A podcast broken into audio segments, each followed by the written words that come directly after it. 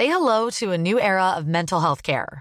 Cerebral is here to help you achieve your mental wellness goals with professional therapy and medication management support. 100% online. You'll experience the all new Cerebral Way, an innovative approach to mental wellness designed around you. You'll get a personalized treatment plan from a therapist, prescriber, or both in a safe and judgment free space.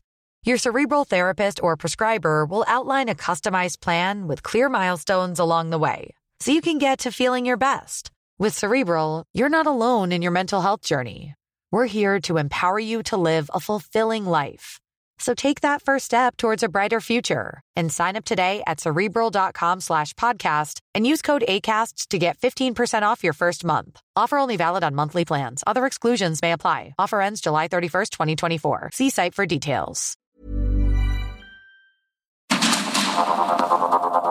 Heraldo Media Group presenta Sergio Sarmiento y Lupita Juárez.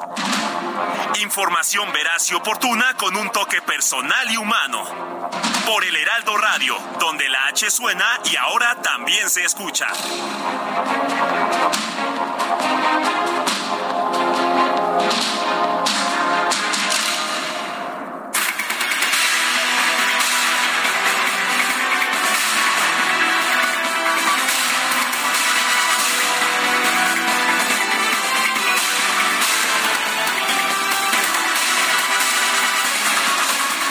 Son las 7 de la mañana en puntísimo de este jueves 8 de junio de 2023.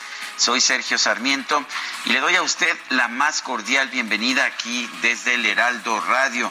Ya sabe usted, nuestra vocación es mantenerlo siempre informado, pero también nos gusta darle a usted un lado agradable, un momento agradable, ya que consideramos que el lado amable de la noticia lo tenemos que buscar siempre que la noticia lo permita. Y para pues el lado amable siempre, siempre viene también de la compañía de mi, de mi gran amiga, de mi compañera de hace tantos años, Guadalupe Juárez, aunque dicen por ahí, Guadalupe, que cometes fraudes electorales, pero bueno, en la elección de la música. ¿Cómo estás, mi querida Guadalupe? Hola, mi querido Sergio Sarmiento, muy buenos días, qué gusto saludarte. Pues sí, hay mucho que festejar el 25, ya un año más de estar juntos al aire desde hace no sé cuánto tiempo, ya suman muchísimos, cuatro años ya, ¿verdad? Ya tenemos aquí cuatro años y juntos, como, ¿qué? ¿20? Sí, me dicen por acá que 18, 19 o 20.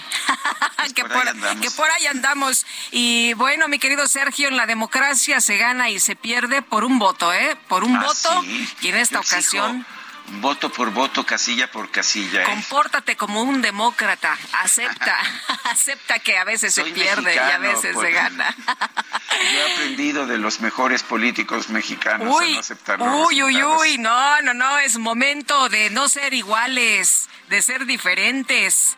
Bueno, oye, y hablando de, hablando de Nosotros no somos iguales, Guadalupe. nosotros no somos iguales. Oye, Sergio, y, y este, bueno, pues hablando de no somos iguales, ayer se presentó la licencia, ¿no? Por parte de más eh, eh, interesados en participar en esta interna de Morena, y ya estaremos hablando de ello. También rompió el silencio el gobernador del Mazo, que se defiende de Alito allá en el Estado de México, y dice que, pues no, que no negoció con el presidente eh, una embajada a cambio de entregar el gobierno de la entidad, como lo ha señalado desde el PRI, este, pues eh, Alito, ¿no? Eh, dice que el mandatario, pues, eh, eh, mm, acusó de, de, ingrato, de ingrato al dirigente Alejandro Moreno por querer sembrar esta división en los priistas del Estado de México y decir estas mentiras. Así lo señala nuestro sacapuntas que se publica hoy en el periódico El Heraldo de México. Pero bueno, como esto hay mucho, así que si te parece bien, empezamos. Empecemos, pues. El presidente López Obrador se reunió en el Aeropuerto Internacional Felipe Ángeles con el secretario de Transporte de los Estados Unidos, Pete Buttigieg. A través de Twitter, el mandatario informó que hablaron en plan respetuoso y propositivo sobre el traslado de aerolíneas de carga a la nueva terminal y el retorno del Aeropuerto Internacional de la Ciudad de México a la categoría 1 en seguridad aérea. Diversos funcionarios de México, encabezados por el canciller Marcelo Ebrard, ofrecieron al secretario de Transporte, Pete Buttigieg, un recorrido por las instalaciones del nuevo aeropuerto internacional Felipe Ángeles. El vicecoordinador del PAN en la Cámara de Diputados, Jorge Triana, acudió a la Suprema Corte de Justicia para presentar dos acciones de inconstitucionalidad. Una contra la Ley de Humanidad de Ciencia y Tecnología, la otra contra la reforma a la ley minera. La Comisión de Seguridad Social de la Cámara de Diputados aprobó citar al subsecretario de Prevención y Promoción de la Salud, Hugo López Gatel, para que explique la decisión de desaparecer 35 normas oficiales mexicanas relacionadas con el sector salud. Solo, pues que falta algo, ¿no? No hay fecha. Por mayoría de votos, la segunda sala de la Suprema Corte de Justicia desechó un proyecto de sentencia de la ministra Yasmín Esquivel que proponía invalidar una impugnación del Instituto Nacional Electoral contra la segunda parte del llamado Plan B en materia electoral.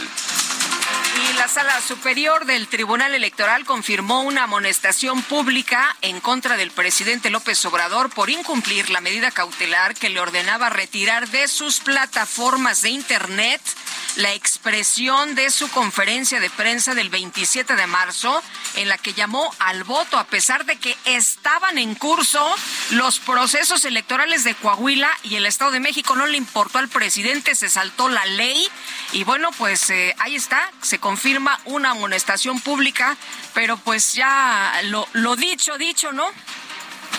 Pues eso dicen. Bueno, un juez de distrito determinó que las conferencias de prensa del presidente López Obrador son actos de autoridad, por lo tanto pueden impugnarse. Y pues decidió que sí se debe permitir que la senadora del PAN, Xochitl Galvez, tenga derecho de réplica en esos espacios. Por cierto que a través de Twitter la senadora Xochitl Galvez advirtió al presidente López Obrador que vaya poniéndole fecha al espacio que debe ofrecerle en sus conferencias matutinas. El juez me acaba de otorgar el derecho de réplica. Señor presidente, usted dijo que si una autoridad se lo instruía, me daría ese derecho de réplica. Así que vaya poniéndole fecha. Yo estoy bien puesta para ir a su mañanera. Bueno, pues está bien puesta. Vamos a ver si la invitan o si desacata esta orden, esta decisión judicial el presidente de la República. La ex senadora del PAN, Adriana Dávila, exigió al dirigente nacional del partido, Marco Cortés, que se concentre en la tarea de rescatar el país y desista de buscar un cargo público como diputado o senador. Y los dirigentes de distintas organizaciones civiles como el Frente Cívico Nacional y Unidos por México presentaron a los partidos de la Alianza Opositora Va por México la propuesta de método democrático para llevar a cabo la elección de su candidato a la presidencia de la República. El, gobernador de Sonora y presidente del Consejo Político de Morena, Alfonso Durazo, consideró que es altamente probable que la convocatoria del proceso interno del partido establezca que todos los aspirantes presidenciales deban renunciar a sus cargos públicos. Así es que no puedo adelantar porque yo solo puedo eh, proponer o recibir propuestas. El mismo domingo les estaremos informando sobre las conclusiones, pero es obviamente altamente probable que el Consejo proponga que quien apruebe, que quien aspire renuncie para que se dedique de tiempo completo a sus actividades de proselitismo sin afectar el cumplimiento de la responsabilidad que ahora tengan encomendada. Bueno, ya lo dijo el presidente en la mañanera, tendrán que renunciar y al parecer esto tendrá que hacerse efectivo antes del 15 de junio. El coordinador del Partido Verde en el Senado, Manuel Velasco, por lo pronto ya entregó un oficio a la mesa directiva de la Cámara Alta para solicitar licencia a su cargo con el propósito de participar en la contienda por la candidatura presidencial de la Alianza Juntos Hacemos Historia. La jefa de gobierno de la Ciudad de México, Claudia Sheinbaum, informó que el próximo lunes va a emitir un pronunciamiento para que se conozcan las reglas del proceso interno de Morena. ¿para cuándo se espera la renuncia? Ya, ya. El domingo va a haber noticias para todos. ¿La próxima semana va a renunciar? Vamos a esperar lo que nos digan el domingo. Somos respetuosos de nuestra de nuestro partido. Vamos a esperar el domingo. Fue lo mejor. Vamos. Fue lo mejor desde su punto de vista renunciar. Ya voy a dar este mi posicionamiento después del domingo. Vamos a respetar los tiempos. Bueno, y por otro lado, la jefa de gobierno, Claudia Sheinbaum, sostuvo una breve reunión con los damnificados del sismo del 2017, quienes reclaman eh, la falta de resultados en la rehabilitación de por lo menos 25 inmuebles. Un grupo de activistas y víctimas directas e indirectas del halconazo reprocharon que a pesar de las promesas del gobierno federal, la Fiscalía General de la República no ha llevado ante la justicia a los responsables de esa matanza. Bueno, y por otra parte, por otra parte, las organizaciones Amnistía Internacional y Seguridad sin Guerra denunciaron que en México los integrantes de las Fuerzas Armadas operan de manera impune como quedó registrado en el reciente caso de ejecución extrajudicial en Nuevo Laredo, Tamaulipas. La Fiscalía General de la República solicitó 60 años de cárcel contra el exprocurador general de la República, Jesús Murillo Caram, por los delitos de tortura, desaparición forzada e ilícitos contra la Administración de Justicia, por el caso de los 43 normalistas de Ayotzinapa. Y la Fiscalía de Chihuahua informó que este miércoles se registró un enfrentamiento entre grupos armados en el municipio de Madera con un saldo de cinco personas muertas. En Veracruz se reportó que por lo menos siete personas fueron asesinadas en un ataque armado registrado en, la comunidad de Sierra de Agua, en el municipio de Perote. El exalcalde de San Blas, Nayarit, Hilario Ramírez Villanueva, alias Layín, quien aseguró que sí robó, pero poquito, pues resulta que fue detenido por agredir a su expareja y una agente de la policía estatal. En Estados Unidos se dio a conocer que el pasado 30 de mayo Emma Coronel Aispuro, esposa de Joaquín El Chapo Guzmán, salió de prisión para cumplir en arresto domiciliario el resto de su condena. Esta condena es por apoyar al cártel de Sinaloa a traficar drogas. El expresidente de la Unión Americana, Donald Trump, fue notificado de una nueva investigación en su contra por mal manejo de archivos clasificados de la Casa Blanca. El presidente de Ucrania, Volodymyr Zelensky, solicitó participar en la próxima Asamblea General de la Organización de Estados Americanos, la OEA, que se llevará a cabo a partir del 21 de junio en la ciudad de Washington. Y el Vaticano informó que este miércoles el Papa Francisco fue sometido a una operación de tres horas en el Hospital Gemelli de Roma. No se reportaron complicaciones. El INEGI informó que en mayo de este 2023 el índice nacional de precios al consumidor disminuyó 0.22% a tasa mensual. La inflación general anual se colocó en 5.84%. En información de los deportes, la selección mexicana de fútbol derrotó 2 a 0 a Guatemala con goles de Raúl Jiménez y Roberto de la Rosa. Esto como parte de su preparación de cara a la Nations League y la Copa Oro. Y los Nuggets de Denver vencieron 109 a 94 al Heat de Miami para ponerse arriba 2 a 1 en las finales de la NBA. Son las 7 con 13 minutos.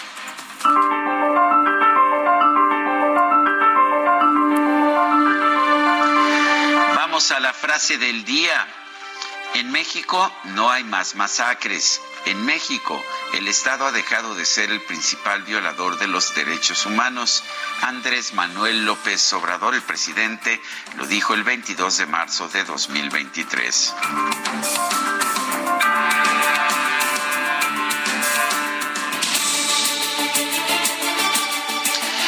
Las preguntas, ayer preguntábamos en este espacio, ¿qué opina usted de la renuncia de Marcelo Ebrard a la Secretaría de Relaciones Exteriores? Buena decisión, nos dijo 71.1%, error 11.8%, no sé 17.1%. Recibimos 2.727 participaciones. Vamos con la siguiente, por favor. Bueno, pues con la siguiente vamos entonces, mi querido DJ Kike. Y la Esa fue una provocación. Esa fue una provocación, estoy, pero bueno, tú sabes que, que yo no respondo a las provocaciones, Guadalupe. Eso me parece muy bien, muy inteligente, mi querido Sergio, de tu parte. Bueno, pues la pregunta de hoy ya la coloqué en mi cuenta personal de Twitter, arroba Sergio Sarmiento, y es la siguiente deben renunciar a sus cargos públicos los aspirantes a las candidaturas a la presidencia? Nos contesta sí el 95.3%, no 3.4%, quién sabe, 1.3%. En 42 minutos llevamos 1.104 votos. Y seguimos con la información. Vamos a platicar con Jorge Triana, diputado federal por el PAN. Jorge, ¿cómo estás? Muy buenos días. ¿Qué tal, Lupita? Buenos días, gusto en saludarte.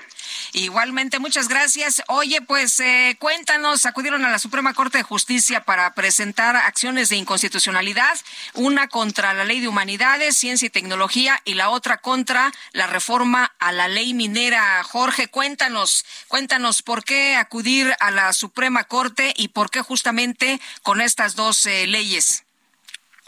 Mira, recordemos que eh, hace un par de meses se aprobó un cúmulo de reformas en el Senado de la República en una sede alterna, con la ausencia de los legisladores de oposición, eh, modificando eh, sustancialmente las actas y la convocatoria, incluso se presume alguna firma eh, falsificada, con un quórum que estaba completamente dudoso en su integración, tuvieron que tomarle protesta a una senadora suplente, que por, por, por, casualidad terminó su licencia antes de que concluyera la sesión, cantaron leyes eh, con, con votos que no acumulaban el quórum legal, etcétera.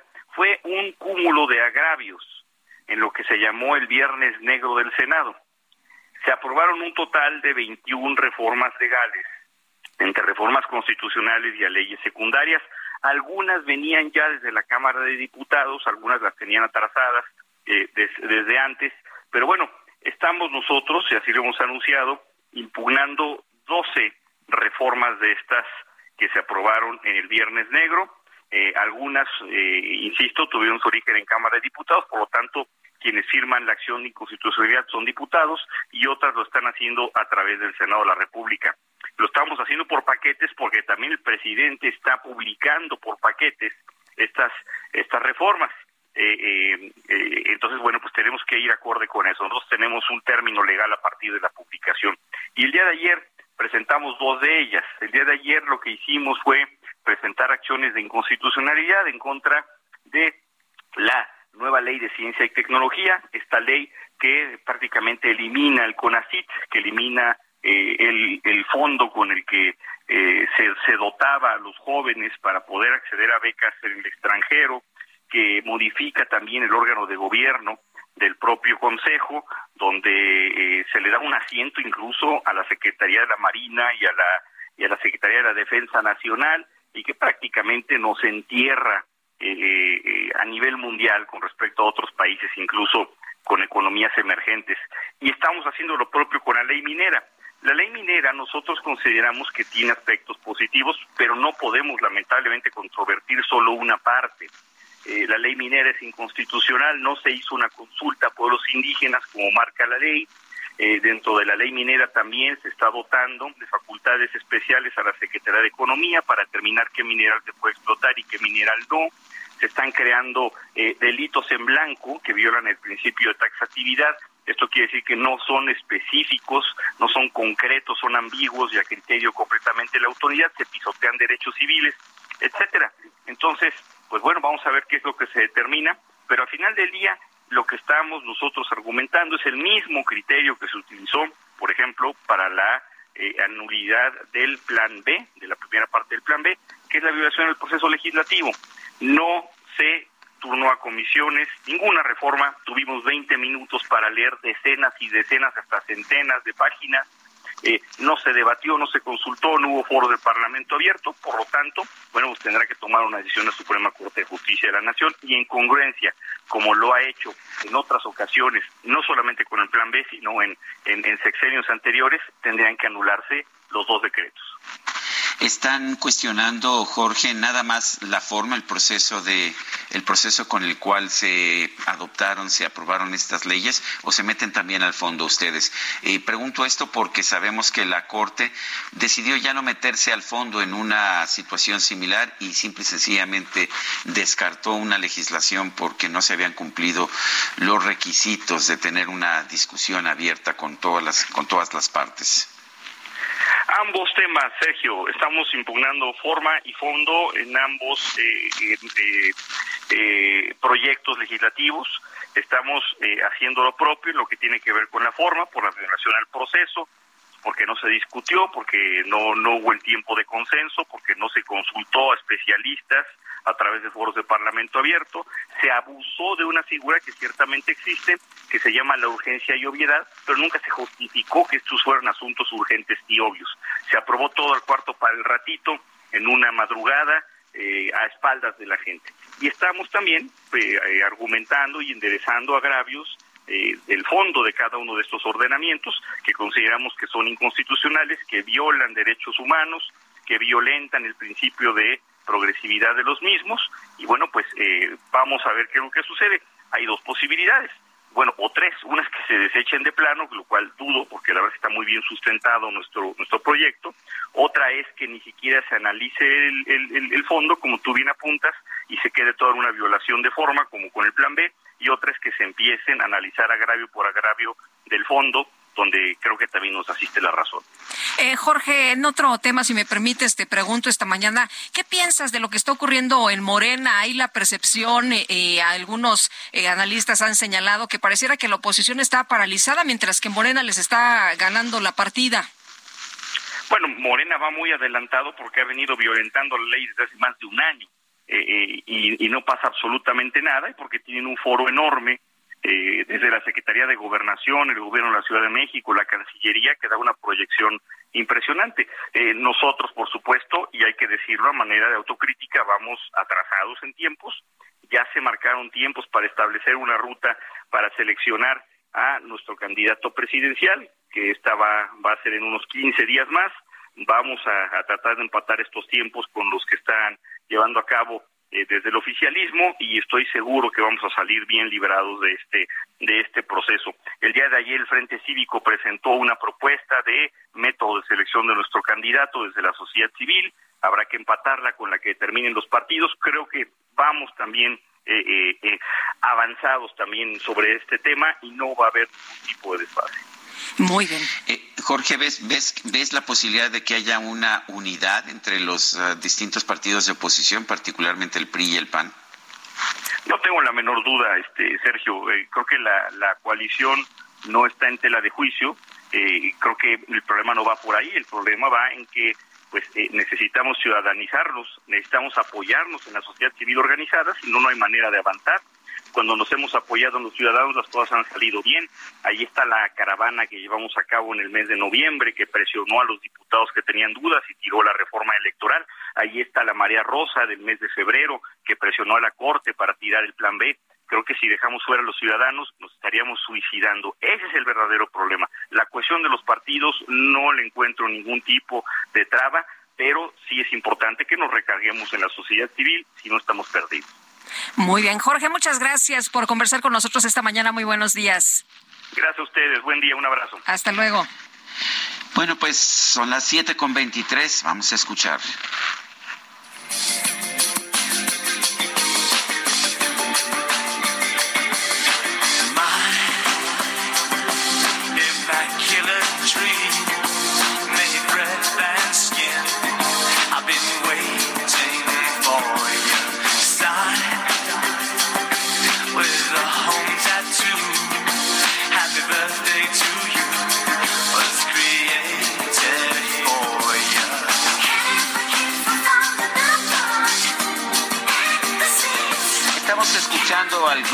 Británico Duran Duran. Esta canción se llama Come Undone.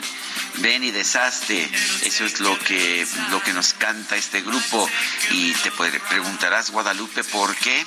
Bueno, a pesar de que fue una decisión antidemocrática, claramente producto del fraude, pues hubo los votos suficientes para escuchar a Durán Durán en el cumpleaños de Nick Rhodes, el tecladista, el tecladista de esta organización que nació el 8 de junio de 1962, está cumpliendo 61 años y pues bueno, ya estoy resignado, digamos, a, a aceptar el voto de la mayoría y pues vamos a escuchar a Durán Durán. ¿Te parece, Guadalupe? Me parece extraordinario, una de las grandes bandas ochentas, noventas, mi querido Sergio, esta banda inglesa con grandes éxitos. Y bueno, vamos a estar disfrutando de su música esta mañana. Pues ni modo.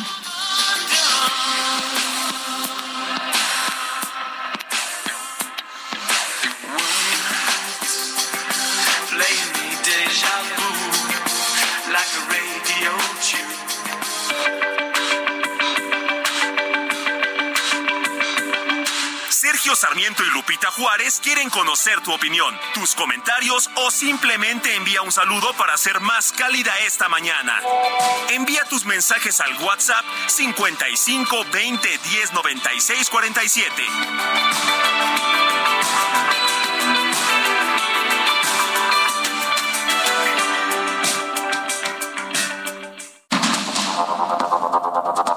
Continuamos con Sergio Sarmiento y Lupita Juárez por el Heraldo Radio.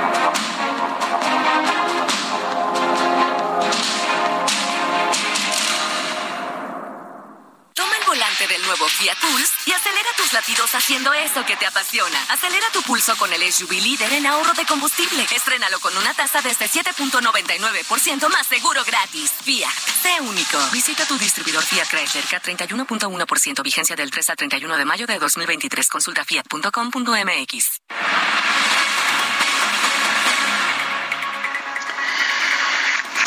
El INEGI informó esta mañana que el índice nacional de precios al consumidor disminuyó 0.22% a tasa mensual. Sí, en el mes de mayo disminuyó en lugar de aumentar. Esto coloca la inflación general anual en 5.84%. Eh, Roberto Aguilar es analista financiero, colaborador de El Heraldo de México. Lo tenemos aquí en la cabina del Heraldo. Roberto, gracias por tomar, bueno, gracias por estar con nosotros y cuéntanos cómo ves estos resultados del Índice Nacional de Precios al Consumidor. ¿Cómo estás, Sergio? Lupita, muy buenos días. Buenos días. Yo lo tengo aquí en vivo, en directo y a todo color. Por supuesto. Pues fíjate que sorprendió un poco porque al final es debajo de lo que esperaba el mercado el mercado, el mercado esperaba un 5.9, fue 5.84 a tasa anual, y esto se explica en buena medida por esta situación. También acumulamos, eh, tenemos cuatro meses consecutivos de baja de la inflación, pero también acumulamos tres quincenas con este efecto negativo, es decir, que, que no hubo una inflación, sino al contrario, un número negativo, y esto básicamente por las tarifas o los subsidios a las tarifas de electricidad que el gobierno aplica a ciertas poblaciones que demandan más electricidad justamente por la temporada cálida. Esto es básicamente lo que sucede. Y luego por ahí vemos también el limón que bajó casi 30% en el mes. Y bueno, pues este es un dato interesante interesante. Yo creo que lo que se está reforzando, Sergio Lupita, es la idea de que este año podríamos cerrar eh, en términos de inflacionarios por ahí del 5%. Sí está bajando la inflación. Platicábamos un poco antes de entrar al aire. Eh, te acordarás que justamente en el 2021 vimos niveles arriba del 8%, 8.5%. Cerramos el año, el 2022, en 7.96. Es decir, ahora sí estamos viendo una franca y consistente disminución del el índice de precios al consumidor consumidor en México. De hecho, el Banco de México pues mantuvo o, o revisó justamente las expectativas y ellos piensan, Sergio y Lupita, que para el primer trimestre del 2024 vamos a llegar en México al objetivo inflacionario que es 3%. Así es que hoy, pues la inflación sí se mantiene en un nivel, está disminuyendo, pero si lo comparamos con este objetivo que tiene el Banco de México, pues sigue, tenemos una inflación que sigue siendo alta. ¿Qué es lo que va a suceder? Suceder, porque yo creo que es un poco el tema. Estamos más acostumbrados de repente a lo que sube y no cuando baja, pues como que no nos la creemos, ¿no, Oye, pero pero aquí una pregunta como consumidores, eh, vemos que la inflación nos dices, a ver, eh, habíamos visto que la inflación había bajado desde 2021 y bueno, eh, pues lo que compras no está eh, no baja, ¿no? O sea, este vas y compras y, y, todo sigue muy caro. Sí, fíjate que por eso hacen una división entre la inflación general y la subyacente, que justamente es la que elimina todos estos eh, precios que varían. Por ejemplo, algo muy muy típico que deben ser frutas y verduras, que estos varían dependiendo, dependiendo de la temporalidad. Pero hay otros productos que subieron y ahí están y no van a bajar.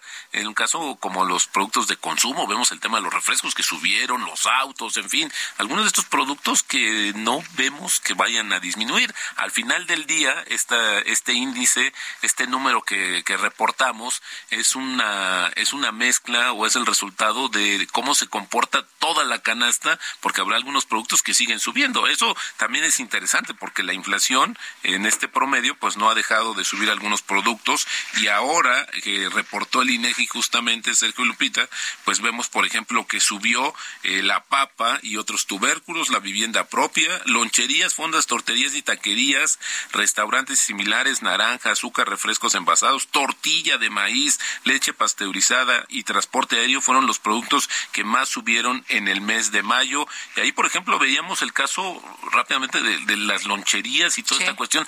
Como regresamos muchos ya a las oficinas, y esto se normalizó, hoy vemos que la comida corrida, como se conoce en las loncherías, pues vale 90 pesos. Imagínate sea el tema que significa ahora para un empleado pagar estos, estos 90 pesos diarios y bueno, pues no tiene más remedio que hacerlo porque todos los insumos para preparar los alimentos, incluidos el gas y otros, pues han incrementado y lo tienen que subir también en el precio final. Eh, está muy clara la situación en el índice de precios al consumidor con este aumento del 5.84% anual. Me llama la atención que en el índice nacional de precios productor hay una baja bastante fuerte en mayo, 0.45%, y el aumento anual es de solo 0.11%, anual, no mensual.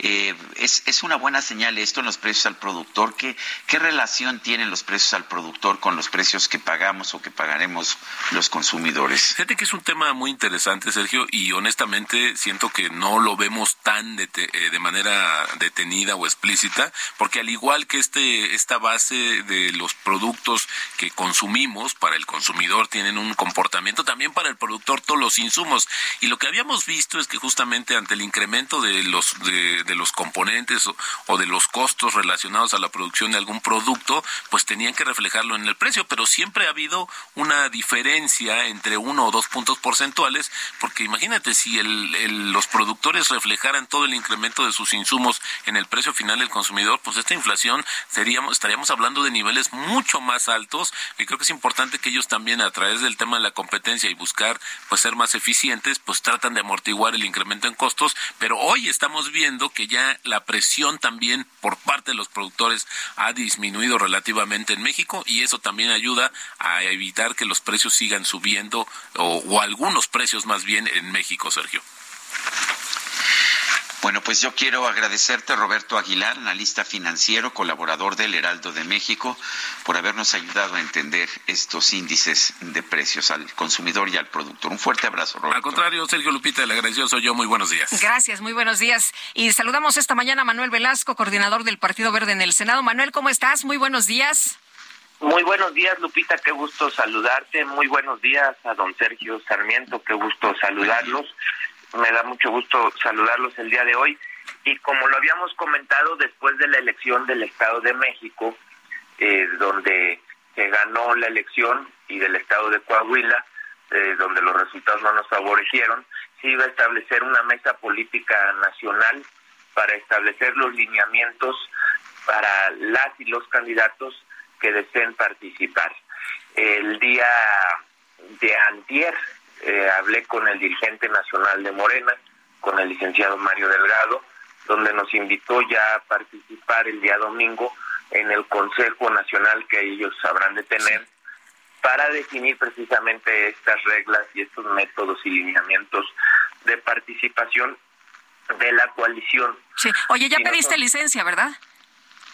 Eh, metí la solicitud el día de ayer y habrá de ser votada la semana la semana entrante. Eh, Manuel, ¿qué pasa si participas en el Consejo de Morena para conocer las reglas y no te gustan? No, eh, yo lo dije desde un inicio, no se trata de apuntarte por apuntarte, eh, se trata de ver si realmente va a existir el tiempo, en el caso mío es muy importante cuánto tiempo va a durar para poder establecer una candidatura que puede ir creciendo y que puede ir recorriendo el país y generando identidad con los ciudadanos, identificación. Si no veo esas condiciones, no habré de registrarme. hay quien dice que es imposible que la cuarta transformación que Morena pudieran elegir a un candidato surgido del Partido Verde, que, que tu propuesta es una forma de negociar con ellos. ¿Qué opinas? Bueno, lo segundo no eh, porque la coalición va, va a definir sus reglas, participe yo o no participe, y van a ser las mismas reglas para todos que eh, de quienes deseen hacerlo. En este caso, es la primera vez que se está solicitando que se separen de sus cargos para que ningún cargo vaya a favorecer a ninguno de los que deseen participar. Eh, y está sujeto a, muchas interpretaciones. Eh, eh, eh, hay en lugares donde nosotros hemos sido fundamentales para que la coalición pudiera ganar. Uno de ellos es el Estado de México. Si no hubiéramos sido en coalición Morena, Verde y PT, hubiera sido un resultado muy apretado. Eh, Manuel, ya vimos que en el verde se ha recibido muy bien a algunas de las eh, llamadas corcholatas en algunos eventos, a la jefa de gobierno, por ejemplo, a Marcelo Ebrard, incluso les han gritado presidente, presidenta. Este, ¿Cómo ves este apoyo para otros aspirantes en el verde? Sí, es correcto. El día de ayer la jefa de gobierno, la doctora Claudia Sheinbaum, recibió apoyos importantes de liderazgos de nuestro partido, ya lo había hecho también de otra parte el licenciado Marcelo Ebrard, y yo lo he dicho, en el caso nuestro, quienes nos han impulsado a participar ha sido principalmente los estados donde han, ha tenido mejores resultados electorales el Partido Verde en las recientes elecciones, estados como Chiapas, como San Luis Potosí, como el Estado de México, como Veracruz, pero bueno, todo eso está sujeto a valoración para tomar la decisión final. Tiene, tiene mucha razón en, en tu análisis, Lupita, y en el razonamiento que se debe de tomar. ¿Por qué es importante para Morena mantener la alianza con el Verde y por qué es importante para el Verde mantener esta alianza con Morena? Porque hemos tenido una alianza primero legislativa. Esta alianza no surgió por temas electorales.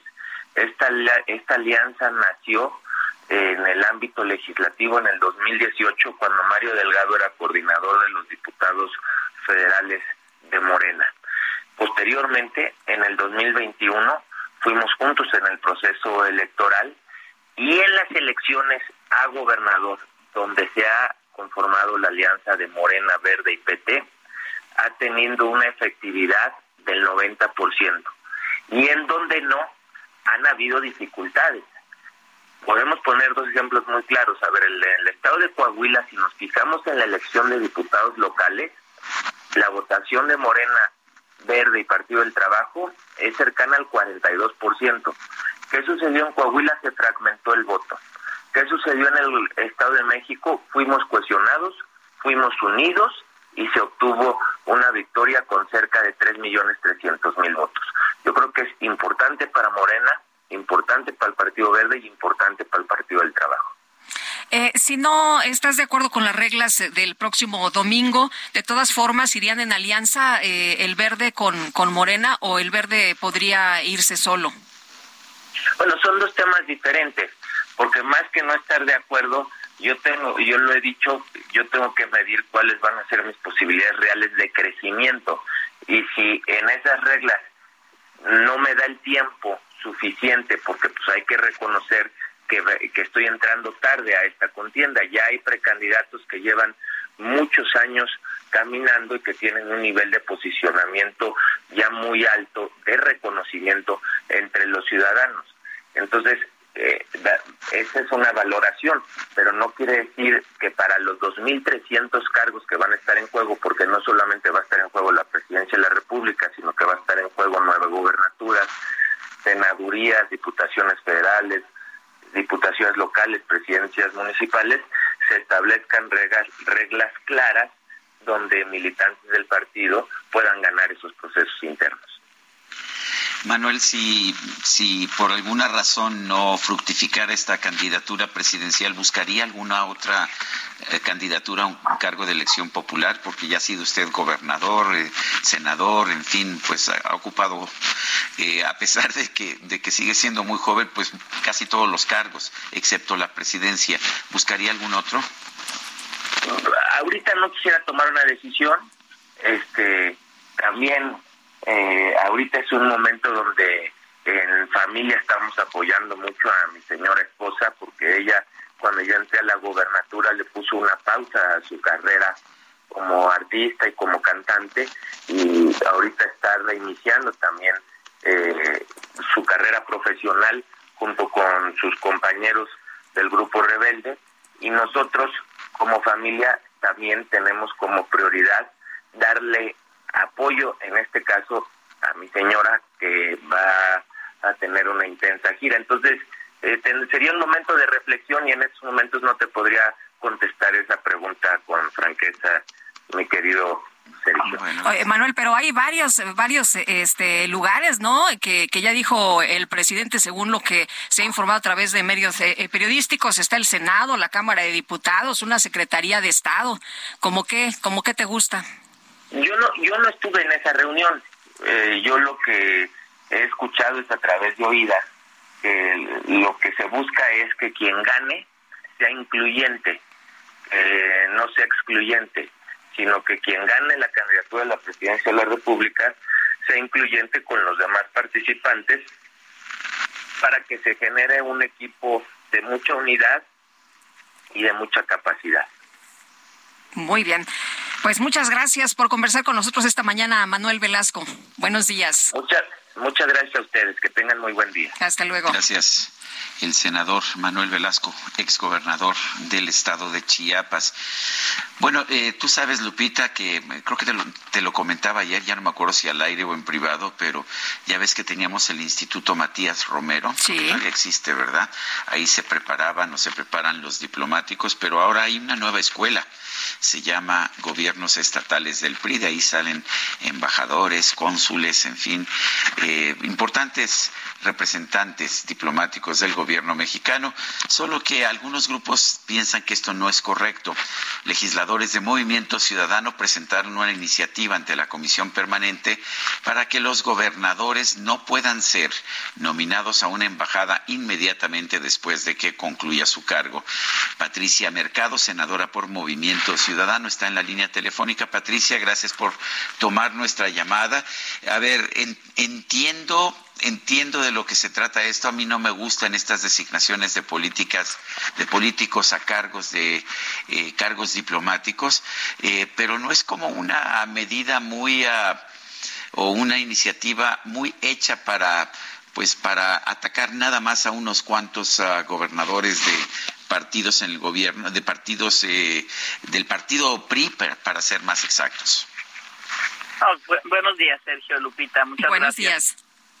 Eh, la, la propuesta del coordinador de la bancada de Movimiento Ciudadano, José Álvarez Maínez, eh, en diputados sobre reformar efectivamente dos artículos de la ley del Servicio Exterior Mexicano, pues tiene que ver más bien eh, más bien con acabar con una práctica desde hace muchos años que es un candidato perdedor, lo mandan de embajador, este alguien que bueno pues que no es eh, digamos tan tan alineado al partido en el poder eh, sin embargo es una personalidad reconocida pues lo mandan de embajador este no entonces las relaciones las relaciones de México con el mundo pues son relaciones mediadas más por no tanto por el conocimiento por estas digamos por por fortalecer no a todos estos funcionarios eh, del servicio del servicio exterior de carrera, que tenemos un, un, fuerte servicio eh, servicio civil en este sentido,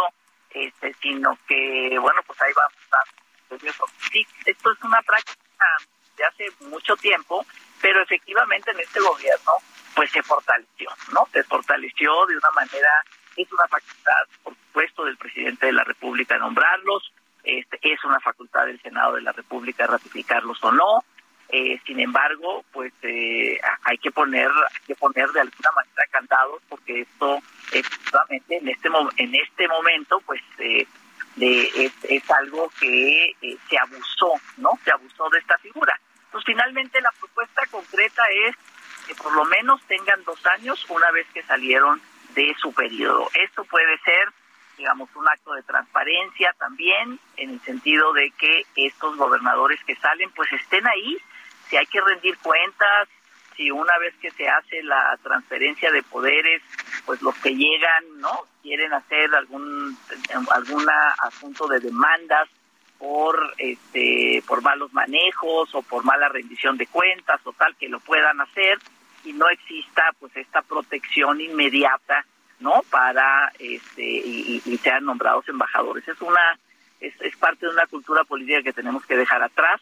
Entonces me parece que este requisito además fortalece pues la formación profesional del servicio exterior no que efectivamente el Instituto Matías Romero de ahí salgan los embajadores y no necesariamente de políticos eh, eh, que digamos puede haber ahí un intercambio no se sabe bien no no se sabe bien por qué porque estas embajadas te ayudaron en algo para que ganaras, eh, hay impunidad en, cierto en cierto sentido digamos es es como es como oscuro esta estos nombramientos no pues en este momento ha sido de gobernadores priistas pero igual puede ser digamos de otra de, de, otras fuerzas políticas. Entonces me parece importante ponerle este requisito. Oye, Patricia, pero los podrían nombrar a otros cargos, ¿no? A lo mejor no se van como embajadores, pero los pueden nombrar a otros cargos como funcionarios y es lo mismo.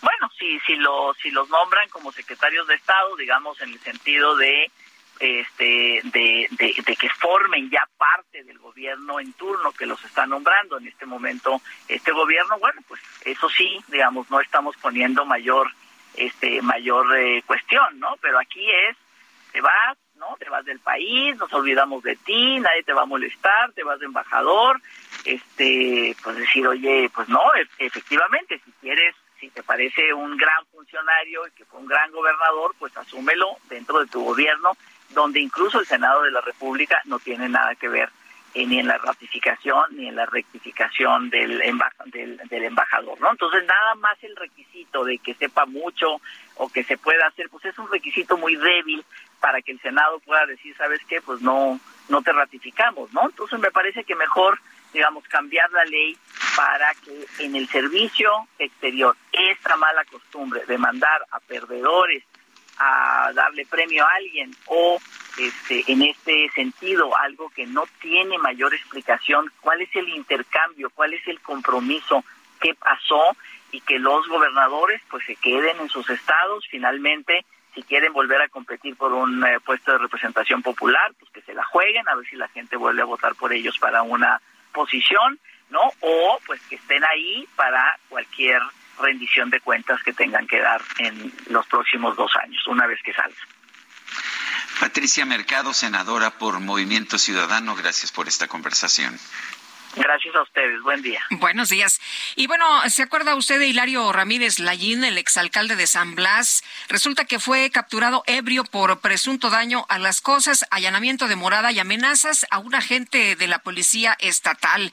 El eh, pues conocido como Lallín, que durante un mitin de campaña comenzó, eh, confesó haber robado poquito al ayuntamiento, fue detenido la noche del martes en el municipio de eh, Jalisco por agredir a una mujer. No, no lo detuvieron cuando declaró que o cuando confesó haber robado poquito con este cinismo. De hecho, hasta pues eh, impresionaba a uno, ¿no? Cuando la gente le aplaudía ante esta confesión. Y de acuerdo con la información proporcionada por la la Secretaría de Seguridad Pública, la fue capturado en calles del fraccionamiento eh, Cordoncillos por presunto daño a las cosas, allanamiento de morada y amenazas a un agente de la policía estatal.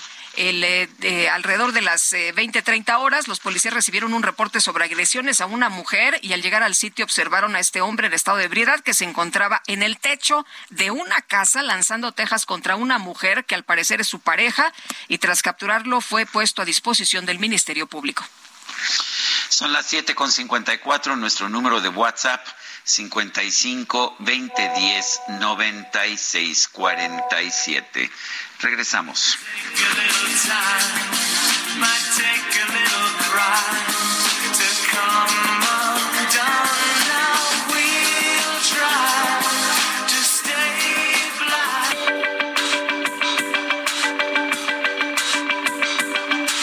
Sergio Sarmiento y Lupita Juárez quieren conocer tu opinión, tus comentarios o simplemente envía un saludo para ser más cálida esta mañana.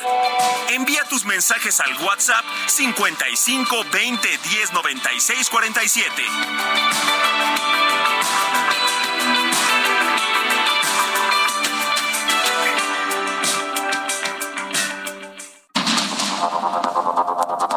Continuamos con Sergio Sarmiento y Lupita Juárez por el Heraldo Radio.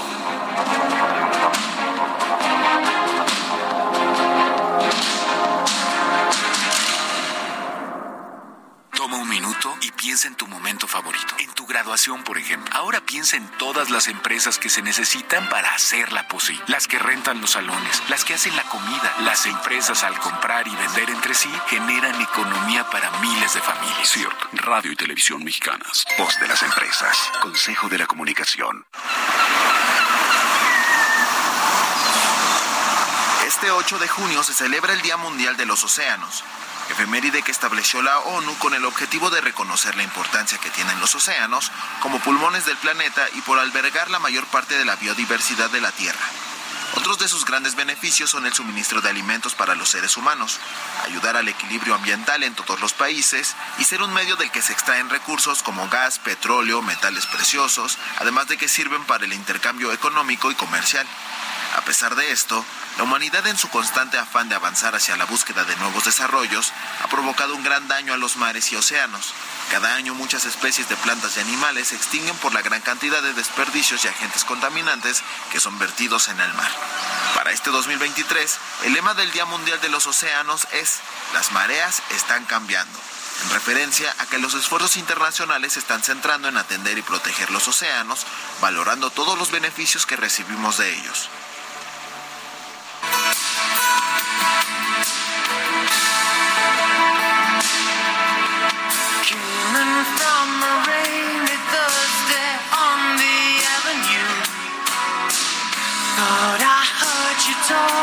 Softly.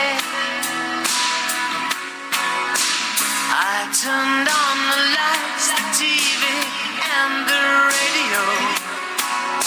Still, I can't escape the ghost of you. What has happened to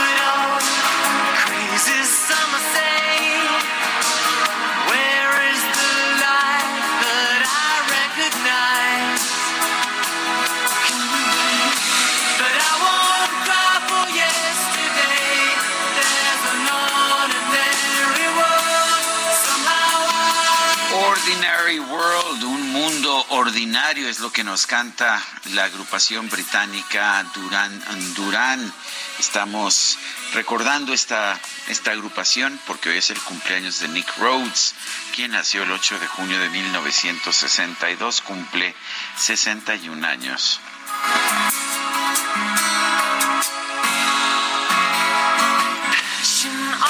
Me gusta, me gusta mucho. Duran Duran y en una parte dice, But I won't cry for yesterday. Y al principio dice, Came in from a rainy Thursday. ¿Qué tal? Bueno, no, no, no voy a llorar, no voy a llorar por lo que pasó ayer. Oye, mi querido Sergio, y bueno, si hay eh, muchos fans, eh, no creas que no, mucha gente que le gusta Durán Durán, y qué padre que lo estamos escuchando esta mañana. Y en los mensajes nos dice eh, personas de nuestro auditorio, hola Sergio y Lupita, dicen que baja la inflación, pero los que vamos a, a comprar al súper vemos que nada baja. Lo que reportan solo pasa en eh, Pejelandia. Pobre México con este gobierno de fantasía. Saludos desde Querétaro. Soy Edmundo Monterroses. Pues los datos, ahora sí que los datos ahí están. Sí, y no significa que bajen los precios, en realidad baja el ritmo en el que sube el promedio de los precios, aunque pueda haber algunos productos que bajen. Dice otra persona, hola, buenos días, Sergio Lupita, hoy nos toca caminar de calle 7 al metro Pantitlán, detenido el transporte. ¿Saben qué sucede? Soy Pilar Ávila. Eh, no sé qué sea lo que esté pasando ahí en particular. Vamos a tratar de averiguarlo con nuestros reporteros viales. Y otra persona nos dice buenos días para el dúo dinámico. Desde hace varios años les escucho y su desempeño me complace. Ah, pues qué bien. Nos da mucha alegría. Muchas felicidades por tanto tiempo de calidad y calidez. No he encontrado el porqué del término puntísimo. Creo que no existe, pero supongo que me podría explicar el uso de esa expresión. Soy José Luis Bárcenas González. Bueno, es eh, en punto, es exactamente la hora, pero pero desde hace muchos años me gusta que cuando estamos exactamente en la hora, digo en puntísimo, y es simple y sencillamente un aumentativo de la palabra o de la expresión en punto, no, no tiene otra pretensión. Son las ocho de la mañana con cinco minutos, vámonos con el clima. El pronóstico del tiempo con Sergio Sarmiento y Lupita Juárez.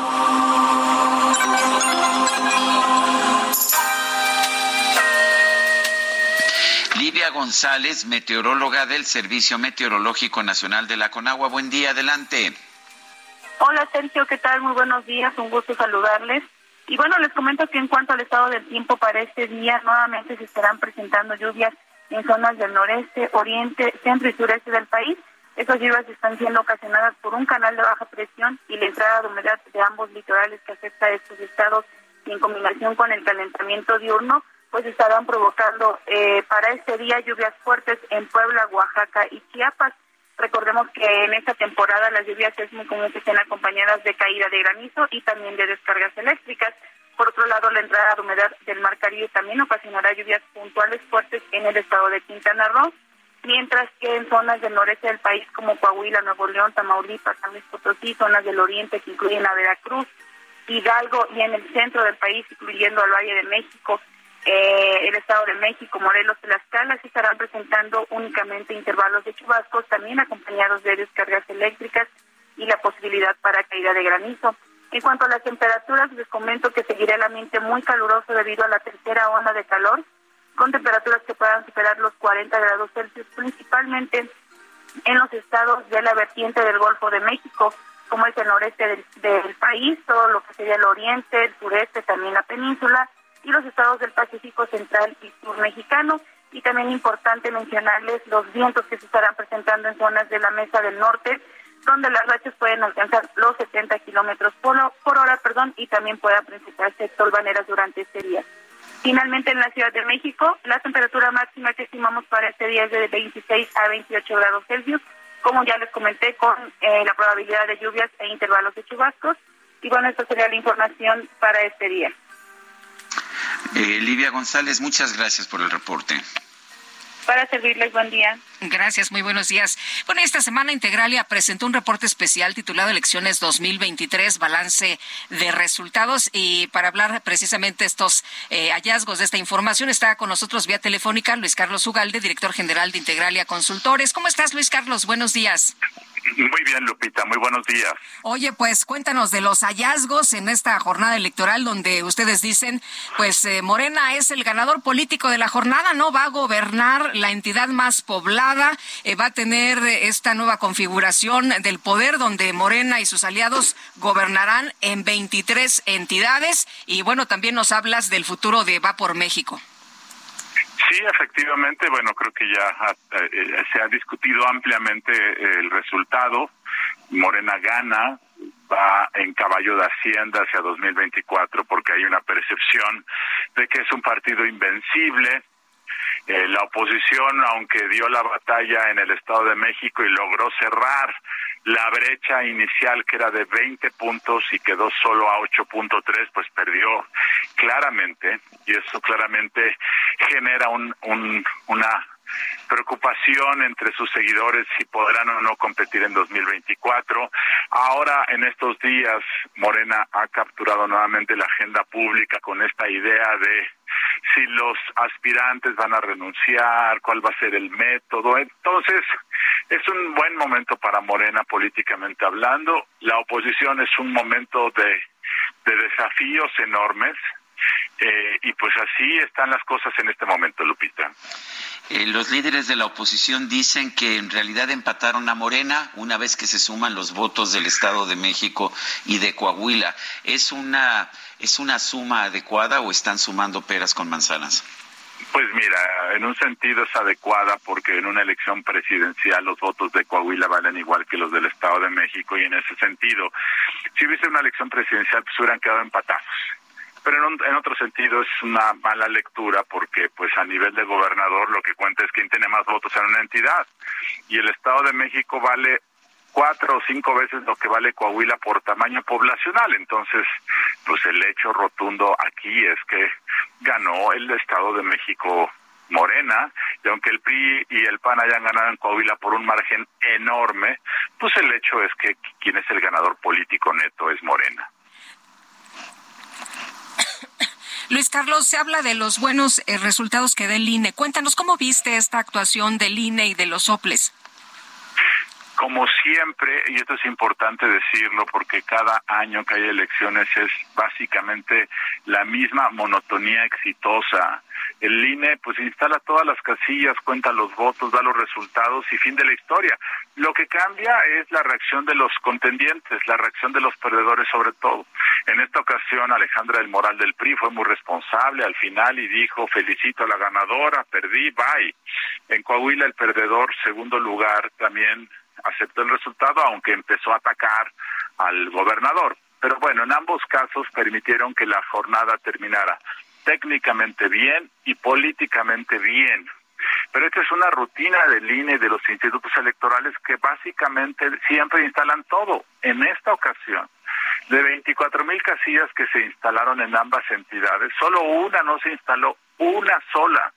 Entonces, estos resultados de una tasa del éxito de casi 100% nos dicen que el INE es parte de la solución. Y afortunadamente este dato creo que les hace ver en Morena y al presidente que ha estado sin atacar a Lina en estas últimas semanas de que cuál es la necesidad de querer socavar una institución que da resultados y que en este momento, por cierto, está beneficiando mucho a Morena, no porque le haga el trabajo sucio, sino simplemente porque Morena está en un buen momento y estos triunfos que organiza el INE, pues le legitiman ese triunfo al partido en el poder. Luis Carlos, eh, estamos viendo que el partido en el gobierno quiere usar una encuesta para escoger a su candidato, dice que es la forma más democrática. ¿Cuáles, eh, ¿cuáles son las lecciones que nos dan las encuestas, las encuestas previas, eh, frente a los resultados reales de las elecciones en el Estado de México y en Coahuila? Yo creo que las encuestas en general fueron muy deficientes y aunque atinaron al ganador, por obvias razones, porque los márgenes fueron tan claros que no atinar al ganador hubiera sido ya una, un error extremo. Si ustedes ven las encuestas de salida en el caso del Estado de México, varias, la mayoría de ellas, salvo dos o tres, fallaron rotundamente. Estimaban que iba a ganar Morena por 15 o 20 puntos todavía el día de la jornada electoral en encuestas de salida, es decir, ya con información de los votantes que acudieron a las urnas, hubo dos encuestas que dijeron que Morena iba a ganar por más de 15, no, hubo tres encuestas que dijeron que más de 15 puntos. Entonces, esto es un error enorme, es parte de mala fe, es parte de falta de profesionalismo, es un error metodológico de que están sobreestimando a Morena, es el voto oculto a favor de la oposición, no lo sé pero eso es muy grave. En el caso de Coahuila, todos estimaban que iba a ganar Manolo Jiménez, pero estimaban triunfos de 10, 12, 15 puntos y acabó ganando por 35 puntos. Entonces, esta es una muy lamentable eh, eh, experiencia, porque así como hace 20 años las encuestas sobreestimaban al PRI y subestimaban a la oposición. Todavía en 2018 subestimaron el voto de López Obrador. Ahora, no sé si es por un sesgo de querer quedar bien con el partido en el poder, de querer venderle, de que te paga la encuesta y por lo tanto tú tienes un sesgo consciente o inconsciente, pero el hecho es que está ocurriendo eso. Y eso además tiene efectos democráticos porque en algunas ocasiones lo que ocurre es que los votantes dejan de ir a votar por esa falsa información que se genera. Eh, Luis Carlos, nos decías que hay un eh, ánimo social a favor de, Morena, este, pero ¿qué pasa con, con el futuro de Va por México? Em, han mencionado que van a abrir y que van a apoyar eh, este, todos estos movimientos que se han presentado, por ejemplo, para defender al INE y que van a, aprovechar esa marea rosa. ¿Cómo ves tú que sí, sí todavía están en la jugada? hay quien, como nos decías al principio, cree que pues ya no hay más que Morena. Yo creo que tienen una oportunidad de aquí al 26 de junio para dar a conocer un método para elegir a su persona candidata, que sea un método abierto, participativo, innovador, atractivo. Frente a Morena, que va a elegir mediante una decisión popular, porque quien, quien decidió los tres aspirantes relevantes, López Obrador. ¿Quién va a decidir las preguntas que se hacen en la encuesta? Pues López Obrador y Mario Delgado. Es decir, ha sido y va a ser un proceso bastante popular. Entonces, la oposición tiene eh, la oportunidad de lucirse frente a la gente, abrir el proceso, permitir que todos los que quieran puedan participar. Si lo logra, creo que va a legitimar a su a su a su candidatura creo que la persona elegida puede iniciar una buena campaña tiene que ser alguien que que que transmita cuáles son sus valores, cuál es su visión de México. La oposición carece de relato. La, elección de 2024 no es una elección de qué propones para eh, en materia petrolera o en materia de pensiones. No. La gente quiere saber cuál es tu postura de valores, qué ofreces, cómo te comunicas, qué tan cercano te ven. Y ese es el tipo de perfil que requiere la oposición para poder competir y poder ser atractivo ante la población y que la gente diga, vale la pena salir a votar, porque de otra forma se van a quedar en su casa como ocurrió en el Estado de México. Muy bien, pues Luis Carlos, muchas gracias por platicar con nosotros esta mañana. Muy buenos días. Muy buenos días. El presidente López Obrador dijo esta mañana que está considerando la posibilidad de una reunión con los consejeros del INE en Palacio Nacional. Vamos a escucharlo decir que hay la posibilidad de una reunión con los consejeros del INE. En Palacio yo los eh, voy a invitar.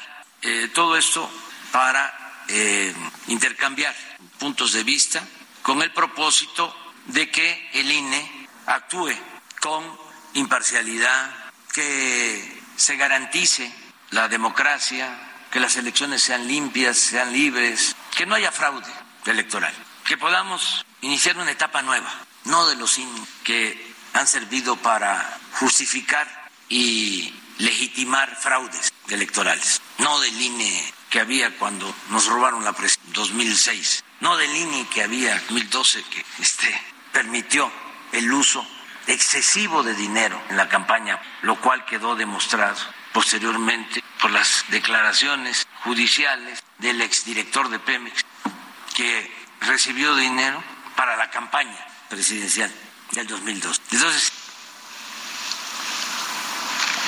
Bueno, pues es lo que dijo el presidente de la República. Adelante, Lupita. Bueno, pues resulta que un juez federal amparó a la senadora panista Xochitl Galvez para que el presidente López Obrador le permita acudir a una de sus conferencias matutinas, ejercer su derecho de réplica. Y ayer decía en su cuenta de Twitter Xochitl Galvez que me vayan preparando los micrófonos en Palacio Nacional. Xochitl, ¿cómo estás? Muy buenos días. Lupita, buenos días. Sergio, buenos días. Qué gusto saludarles a los dos. Pues mira, la verdad es que el propio presidente lo dijo.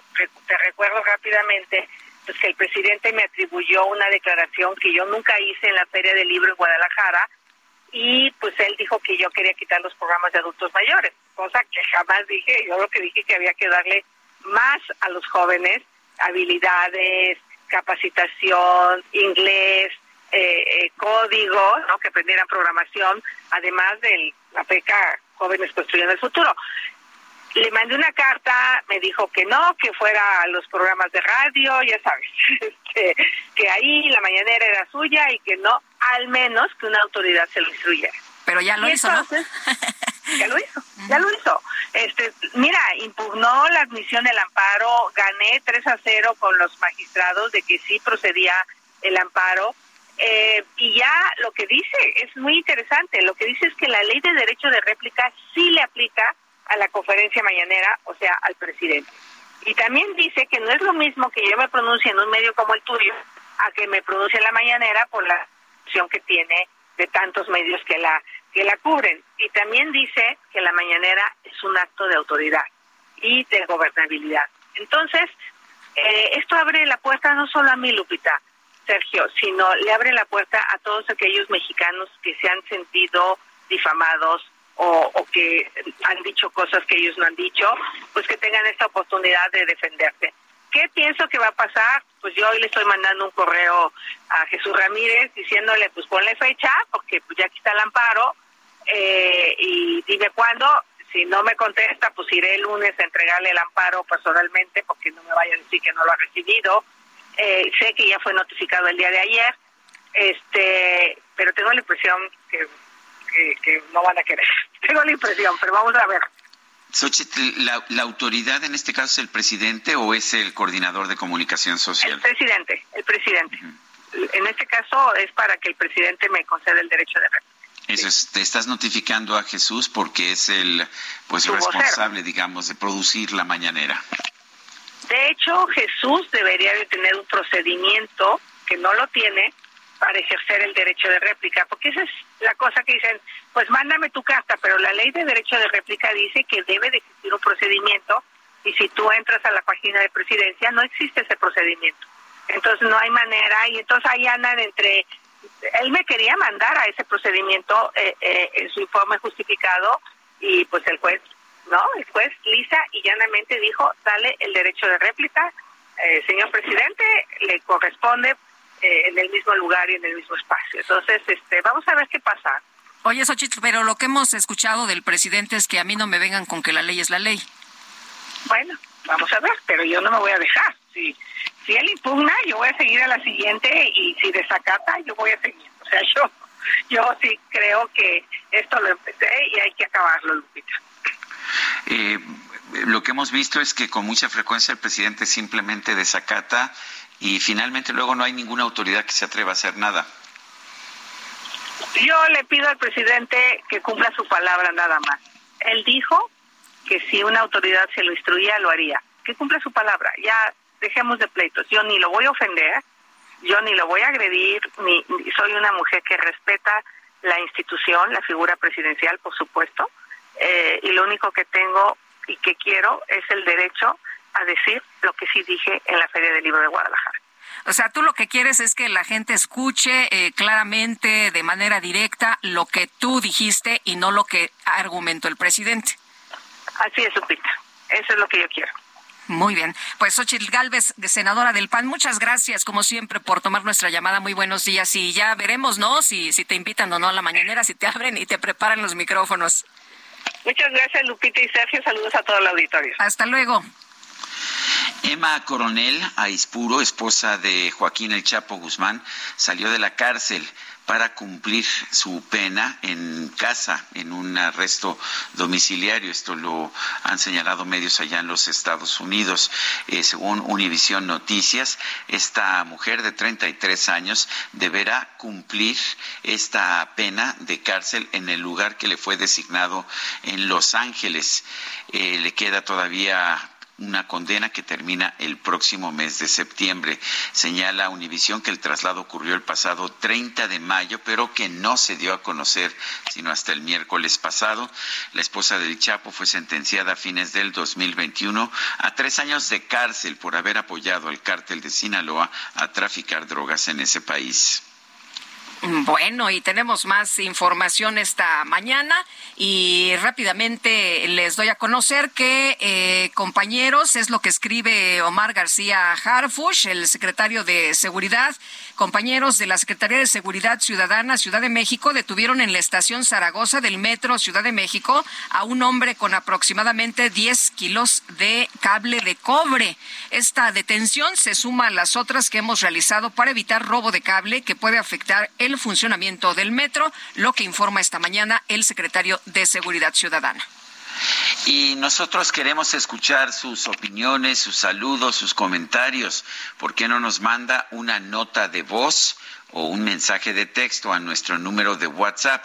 El número es 55 2010 96 47. Repito, 55 2010 96 47.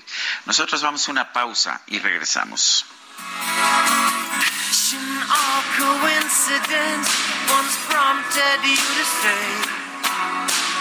Pride will tear us both apart.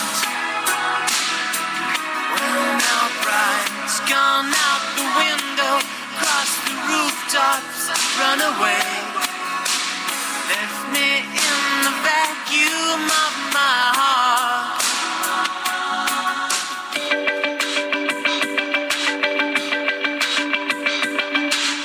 Sarmiento y Lupita Juárez quieren conocer tu opinión, tus comentarios o simplemente envía un saludo para hacer más cálida esta mañana.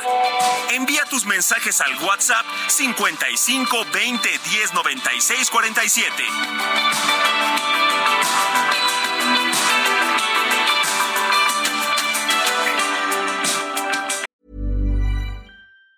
Say hello to a new era of mental health care. Cerebral is here to help you achieve your mental wellness goals with professional therapy and medication management support. 100% online. You'll experience the all new Cerebral Way, an innovative approach to mental wellness designed around you. You'll get a personalized treatment plan from a therapist, prescriber, or both in a safe and judgment free space. Your cerebral therapist or prescriber will outline a customized plan with clear milestones along the way so you can get to feeling your best. With Cerebral, you're not alone in your mental health journey. We're here to empower you to live a fulfilling life. So take that first step towards a brighter future and sign up today at cerebral.com slash podcast and use code ACasts to get 15% off your first month. Offer only valid on monthly plans. Other exclusions may apply. Offer ends July 31st, 2024. See site for details.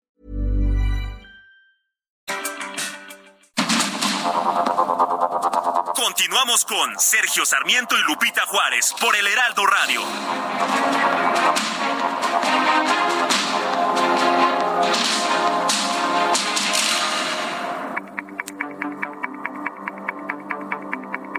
Jaque Mate con Sergio Sarmiento.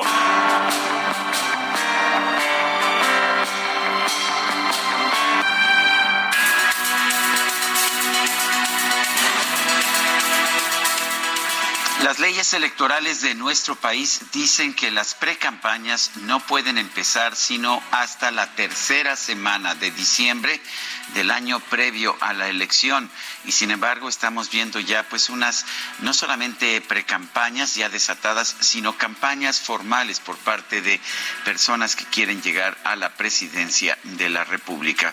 Eh, me parece que pues violar la ley nunca es bueno particularmente por parte de los políticos que fueron quienes en 2007 establecieron precisamente estas reglas.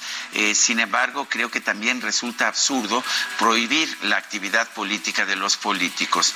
Los políticos tienen la vocación de estar haciendo política constantemente y el estar haciendo campaña, el presentarse ante los públicos, el ofrecer discursos, me parece que es algo que no se puede prohibir. El error fue con la reforma electoral del 2007 que prohibió lo que no se debió prohibir, la actividad política de los políticos. Yo creo que es sano que estemos viendo campañas, que estemos escuchando las posiciones de los candidatos y creo que nos deberían decir no solamente qué han hecho, sino lo que pensarían hacer en la presidencia de la República. El problema, el problema es que la ley lo prohíbe hasta este momento. Quizás habría que cambiar la ley en lugar de violarla. Yo soy Sergio Sarmiento y lo invito a reflexionar.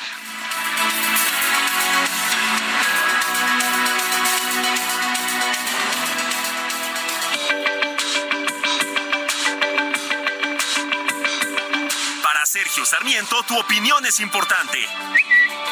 Escríbele a Twitter en arroba Sergio Sarmiento.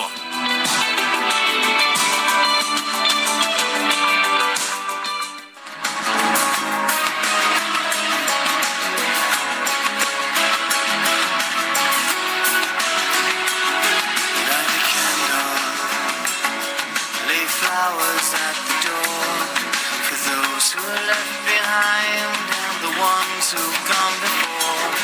Here it comes now. Sure silence follows rain. The taste of you upon my lips, the fingers in my brain, ever gentle as it kills me where I lay. Who am I to resist? Who are you to fail? Got to get you out of my. Seguimos escuchando música interpretada por Durán Durán. Esto se llama Out of My Mind, fuera de mi mente. Y bueno, pues estamos escuchando la música de Durán Durán el día del cumpleaños del tecladista Nick Rhodes. Y vámonos a los mensajes. Nos dice Pedro Sepúlveda, buen día, aquí desde Metro Politécnico, parado por más de 10 minutos sin energía, es lo que nos está reportando esta mañana. Me dicen que hubo un corto, pero que en unos momentos más estará dando información el Metro de la Ciudad de México y que ya están atendiendo la situación. Adelante, Sergio. Bueno, eh, nos dice una persona, saludos desde Oaxaca. Hoy la secundaria 22 planea bloqueos en toda la ciudad y desgraciadamente los que pagamos somos los ciudadanos que no podemos movilizarnos con libertad. Incluso tienen bloqueada la caseta de la supercarretera en la entrada a Oaxaca, impidiendo el paso a turistas y transporte comercial. Es lo que nos dice Luciano. Pues no se vale, ¿no? Digo, muy este eh, válidos sus reclamos, pero ¿por qué tienen que afectar el, eh, pues a todos los demás, a todos los ciudadanos? ¿Por qué tiene que afectarse al turismo, a la economía del Estado, al transporte comercial? Eh, y hay otra persona de nuestro auditorio, Sergio. Sí, dice, en puntísimo se entiende como la hora exacta, ni un segundo más ni un segundo menos, se refiere a exactitud, así lo entiendo. Muchos saludos desde Tuxtla Gutiérrez, Chiapas, señor Ariosto, así lo entiendo yo también. Son las 8 de la mañana con 35 minutos. Y la Comisión de Seguridad Social de la Cámara de Diputados aprobó citar al subsecretario de Salud, Hugo López Gatel, pues para que explique la decisión de desaparecer 35 normas oficiales mexicanas sobre atención de enfermedades, entre ellas cáncer de mama, cáncer cervicuterino y bueno, algunas otras que ya platicamos hace unos días precisamente con Héctor Jaime Ramírez, diputado federal por el PAN, integrante de la Comisión de Salud en la Cámara de Diputados. Doctor, ¿cómo estás? Buenos días. Lupita, muy buenos días. Un saludo a ti, a Sergio y al auditorio. Oye, pues eh, cuéntanos, eh, llamaron ya, no hay fecha, ¿verdad? Pero ya está ahí la solicitud para que Hugo López Gatel pues vaya y explique de qué se trata, ya que el presidente dice que pues esto no es importante, que a la gente ni le interesa. Claro, y, y tiene razón el presidente, a la gente no le interesa, pero la gente sabe que debe recibir beneficios de calidad. Tampoco le interesa cómo se hacen los automóviles, pero quiere que sean seguros. Yo creo que las normas oficiales mexicanas están en... No hay día que no toquemos tres o cuatro cosas, por lo menos, que, deben de, tener calidad y los servicios médicos no son exclusión. Y fíjate que además dijo el presidente Lupita y Sergio que éramos unos malandrines, pues ayer la sorpresa fue que en la Comisión de Seguridad Social fue una diputada del Partido del Trabajo, Lilia, la que dijo, oigan, son las normas puede estar eh, eh, mal, habría que revisar, que venga López Gatel a explicarnos, y obviamente fue secundado. Llama la atención por dos razones. Primero, porque, pues, ni modo que le digamos ella malandrina también. La segunda que se sumó fue la presidenta de la Comisión de Seguridad de Morena, que además fue había sido comisionada del Seguro Popular y Voz Dineros, y el tercero que en, en la disertación fue un servidor tuyo. Entonces hay gran preocupación en los legisladores de todos los partidos, porque en realidad lo que está siendo vulnerado, creo yo, es el objetivo legítimo del interés público de la protección y la promoción de la salud Y obviamente, pues todo lo que está normado ya en la ley de infraestructura de la calidad, Lupita. Eh, a ver, estas normas exactamente lo que dicen es cómo se debe proceder a, hacer un tratamiento en particular.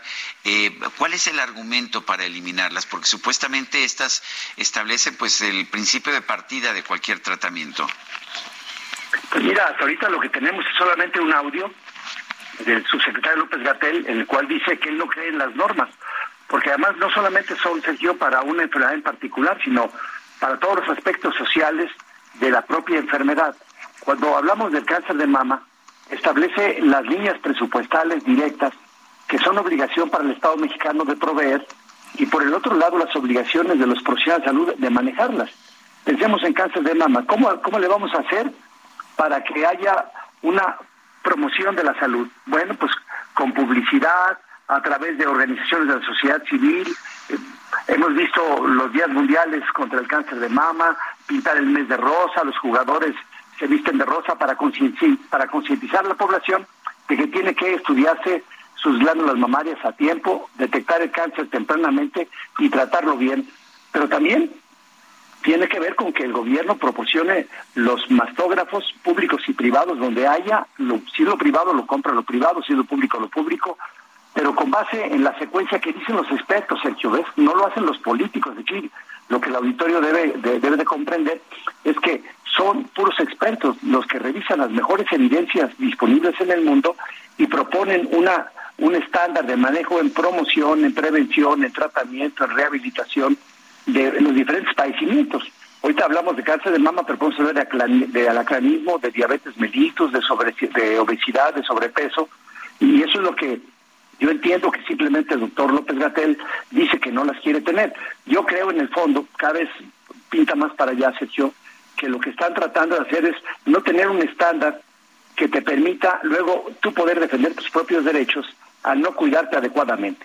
Si se quitan las normas, también se va a quitar la responsabilidad directa para que un juez pueda saber cuántos mamógrafos debe haber por cada mil habitantes si es que la mamografía se va a dar entre mujeres de 20 y 60 años y hay que hacerla cada dos años.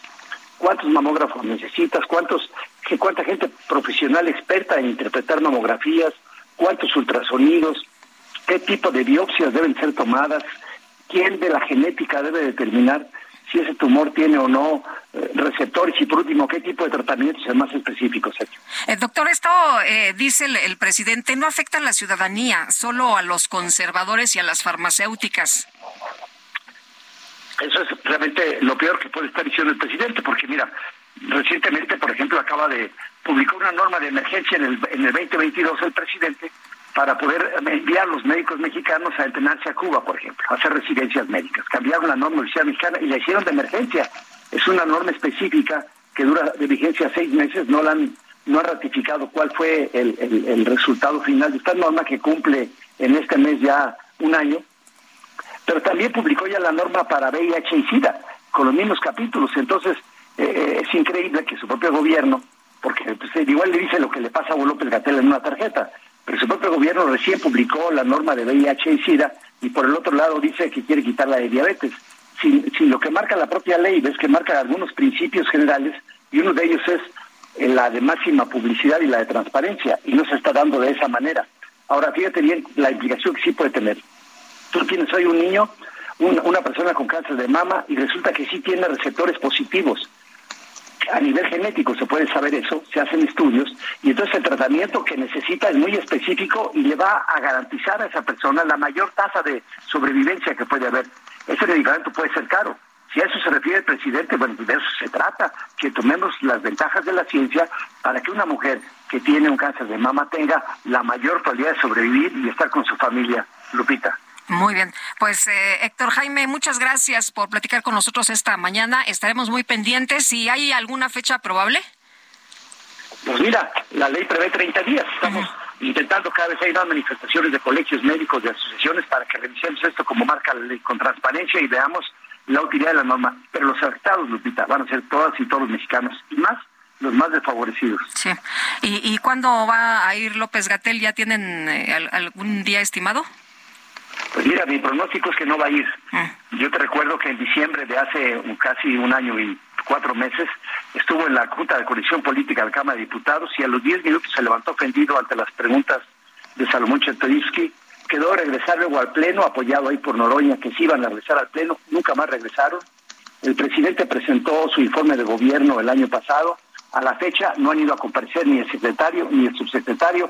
Entonces, una decisión menor tomada en una comisión de seguridad social que sí tiene implicaciones políticas, porque fue propuesta por, por el PT y por Morena, pues va a ser muy complicado que se presente López Gatel. Ojalá que se presentara. Muy bien. Pues muchas gracias por conversar con nosotros esta mañana. Buen día. Buen día, hasta luego. Bueno, y rápidamente eh, estamos recibiendo información gracias a a nuestro pues a, nuestro jefe de información Isaías Robles por siempre mandarnos esto de inmediato. Una juez de la Ciudad de México determinó de manera firme e inatacable que Yasmín Esquivel es la autora de su tesis de licenciatura presentada ante la entonces ENEP, ahora la FES Aragón de la UNAM, en 1987 para titularse como licenciada en Derecho. Las pruebas presentadas por su defensa para acreditar que fue la autora consistieron en dictámenes en materia de documentoscopia, grafoscopia, análisis de lingüística y hermenéutica, línea del tiempo, entre otras, tras un proceso judicial basado primordialmente en la materia de derechos de autor, en el que se valoraron y desahogaron dichas pruebas, se obtuvo sentencia firme que concluye que la ministra Yasmín Esquivel Moza es la autora de la tesis inoperancia de los sindicatos de los trabajadores de confianza del artículo 123, apartado A. Esta declaración judicial determina que Yasmín Esquivel es la legítima titular de los derechos morales y patrimoniales de su tesis de licenciatura. El equipo legal de Yasmín Esquivel informó que con esta resolución firme, el proceso ante el Comité de Ética de la UNAM debe quedar sin materia y por lo tanto debe proceder a dar por concluido su trabajo de inmediato. Es la información que recibimos. Una juez determina que Yasmín Esquivel es, en materia de derechos de autor, la autora de su tesis, eh, de la cual se ha señalado pues que eh, alrededor de pues un porcentaje muy alto de la tesis es exactamente igual que una tesis publicada con anterioridad. Y bueno, Ricardo Monreal, el coordinador de los senadores de Morena en el Senado, anunció que pedirá licencia la semana próxima pues para participar en el proceso interno de selección de abanderado de su partido rumbo a la elección del 2024. Ricardo Monreal, muy buenos días. ¿Qué tal, Lupita? Un saludo a Sergio esta mañana y a todo el auditorio. Oye, pues ya estás listo ya para lo que se viene. ¿Pides licencia eh, la próxima semana o que ya el lunes también dices adiós? No, mira, estoy esperando lo del próximo domingo, que será la realización del Consejo Nacional de Morena. Y enseguida mm, vamos a tomar la decisión. Seguramente el Consejo establecerá un plazo para inscribirse y para renunciar, que no será muy largo, Lupita, quizás una semana. Entonces está previsto que la semana próxima sea la fecha en la que yo tome esa decisión de separarme del cargo de senador y de presidente de la Jocopa. Exactamente qué estás pidiéndole al partido, qué reglas le estás pidiendo al partido. Tú recordarás, Sergio, que hacia febrero le envié una carta al partido para un poco señalar eh, la disparidad en, la, eh, los gastos, en la propaganda y que si se realizaba una sola encuesta eh, que el partido elaborara, levantara y cantara, yo no participaría. Eh, esto es parte de lo que se va a aprobar en el Consejo, si así lo determinan los consejeros, de que no solo sea una encuesta, sino que se permitan cuando menos cuatro encuestadoras espejo para confirmar lo que la encuesta del partido señale. Pero también además de eso, eh, lo relativo a las renuncias, lo relativo a este el calendario de actividades, yo había planteado debates abiertos frente a la militancia. Eso no está todo todavía aceptado, acordado. Este será un punto de los que se discutan en el Consejo. Pero en términos generales, Sergio, diría que lo que he visto, lo que puede ser planteado en el Consejo, Es correcto y puede ser eh, benéfico para el proceso interno de selección de candidatos. Oye, ¿no te dijeron en el, eh, el lunes en la cena, el presidente no dijo, no, eh, Ricardo, no, no, no quiero debates, no me gusta que, que haya debates? No, no lo dijo él. Fue un acuerdo más o menos generalizado para evitar la división, el encono, la profundización de diferencias. Fue una reunión amable, la del lunes, una cena agradable con los gobernadores, con los dirigentes de partido, con los cuatro aspirantes. No hubo en ningún momento un sobresalto, una erupción, una hostilidad, no. Fue una reunión de amigos, de camaradería, con lluvia de ideas eh, sobre lo que debía de contener los lineamientos que el Consejo Nacional aprobara para un poco emparejar la, la cancha, para fijar reglas y para establecer eh, seguridad de que no haya rupturas y que no haya divisiones dentro de Morena. Ricardo, hemos visto cuando menos dos supuestos recuentos de lo que se acordó en esa reunión en distintos medios de comunicación. ¿Corresponde lo que se ha publicado a lo que realmente escuchaste en esa reunión? Eh, con sinceridad, Sergio, te diría que sí se aproxima a lo que ahí se comentó. Las filtraciones que se realizaron al Reforma y al país sí se aproximan. ¿eh? La verdad es que quien lo hizo, eh, lo hizo... Sí tuvo acceso a la información. Estuvo ahí. Eso te lo aseguro. Oye, ¿y, si va a ser una, eh, si van a hacer cinco preguntas y no una sola como, como había pedido Marcelo? Fíjate que eso no se tocó. Lupita, eh, no se tocó el contenido de las encuestas, sí se tocó el que no solo fuera una, sino que fueran cuando menos cuatro eh, externas de empresas eh, con calidad y con prestigio demoscópico, con experiencia, pero el contenido de las preguntas no se tocó, porque lo que se tocó fue que se dejara a los especialistas que diseñaran un cuestionario. Sabemos que a ti no te gusta ese rollo de las encuestas, por lo que ya, por lo que ya has expuesto en varias ocasiones. Sí, yo, yo no estaría de acuerdo con una sola encuesta que levantar el partido, porque lo hemos dicho aquí, he sido víctima de ellas y no estoy dispuesto a secundar una vez más la confianza en esas encuestas internas del partido. Pero en cambio, si tienen estas encuestas espejo, pues no se van a equivocar las cinco, es lo que creo, no, no pueden equivocarse frente a lo que está pasando en el país. Ahora, Ricardo, ayer le preguntábamos aquí en este espacio a Mario Delgado eh, de, esta, de este cuestionamiento que tenías tú eh, sobre la encuesta única hecha por, ah, por el propio partido. Eh, y lo que nos dijo Mario Delgado es que no podían estar al contentillo de, de, de cualquier aspirante. ¿Qué opinas? ¿Qué tiene su opinión él? La respeto, pero si no fuera así, yo no participaría, lo repito. O sea, eh, yo creo que el hecho de que el partido sea quien organice, quien levante y quien cante la encuesta no es lamentablemente confiable para mí. En cambio, si eh, se aceptan otras encuestas externas con prestigio, sí participaré. esa es la, la gran discusión.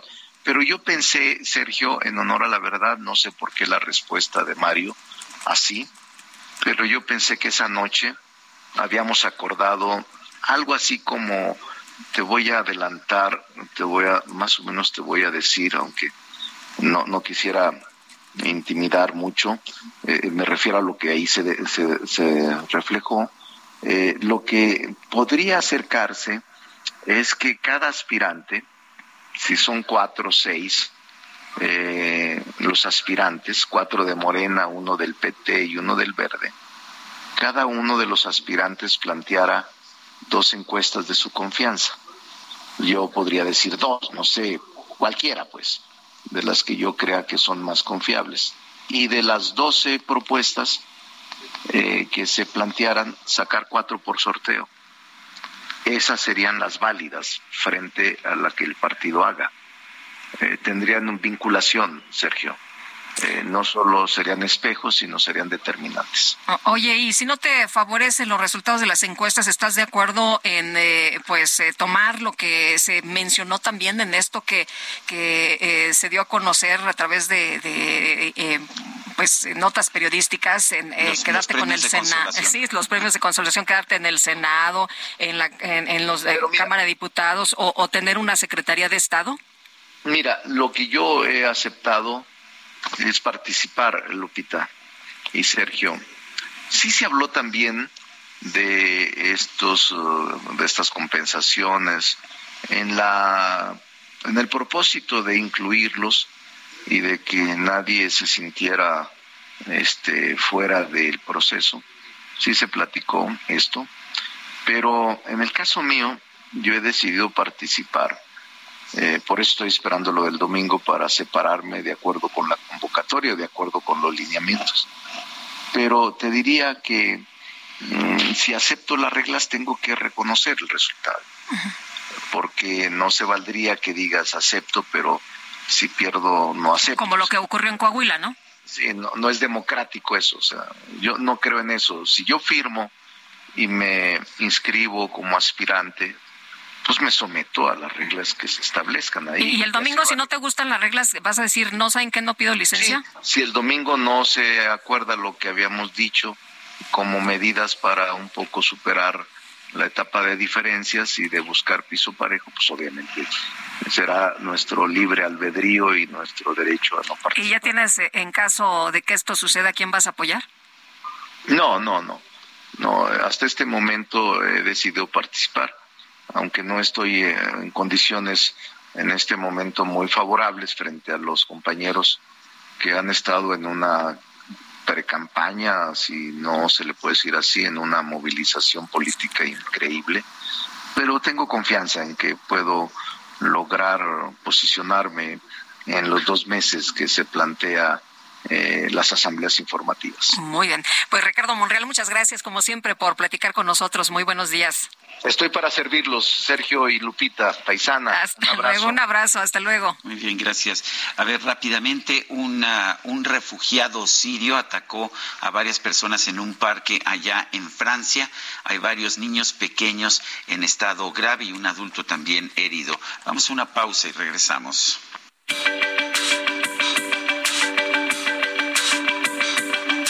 Sergio Sarmiento y Lupita Juárez quieren conocer tu opinión, tus comentarios o simplemente envía un saludo para ser más cálida esta mañana. Envía tus mensajes al WhatsApp 55 20 10 96 47.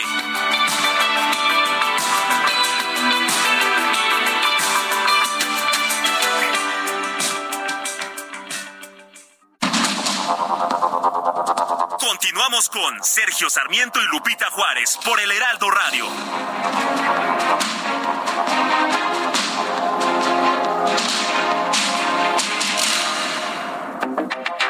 Buen día a los candidatos de cualquier partido a la presidencia de la República. Yo les preguntaría qué piensan hacer en materia de seguridad y qué resultados esperan obtener. Para mi gusto, con eso basta para elegir. Muy buenos días, señor Sarmiento. Debe saber que yo escucho todos los días su noticiero. Me impresiona lo que dice al respecto de que los políticos tienen todo el derecho a ejercer la política a pesar de sus cargos. Honestamente, lo que debería pasar es que nunca se debería haber reformado la Constitución. Los políticos en función no deberían competir por cargos públicos mientras estén en función. Y eso es, eso es lo que ha alterado el proceso electoral eh, en estos últimos años, porque antes no podía ser así. Espero haberme explicado y si no, bueno, me daría mucho gusto poderlo comentar más a fondo en otra ocasión. Por lo pronto tengo prisa, pero me gusta escuchar. Me gusta mucho escuchar su noticiero. Felicidades.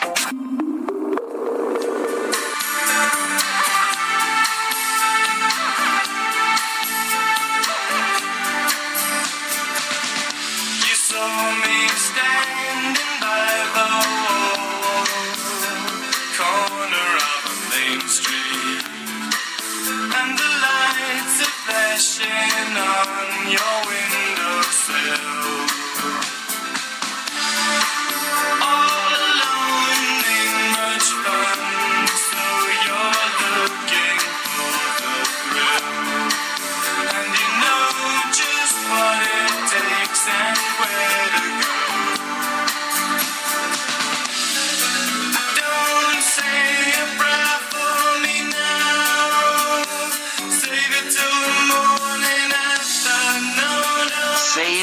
prayer, guarda la oración, guárdala para la próxima mañana.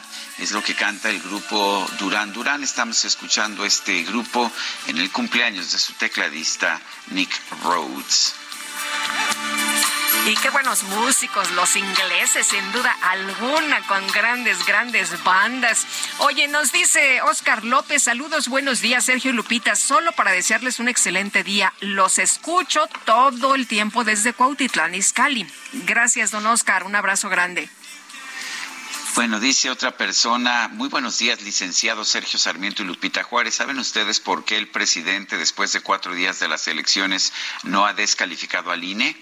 Su radio escucha JL Moreno pues no tendría por qué descalificar al INE, ¿no? Hicieron un gran eh, trabajo y lo que sí tengo... Como siempre. Sí, pues como siempre.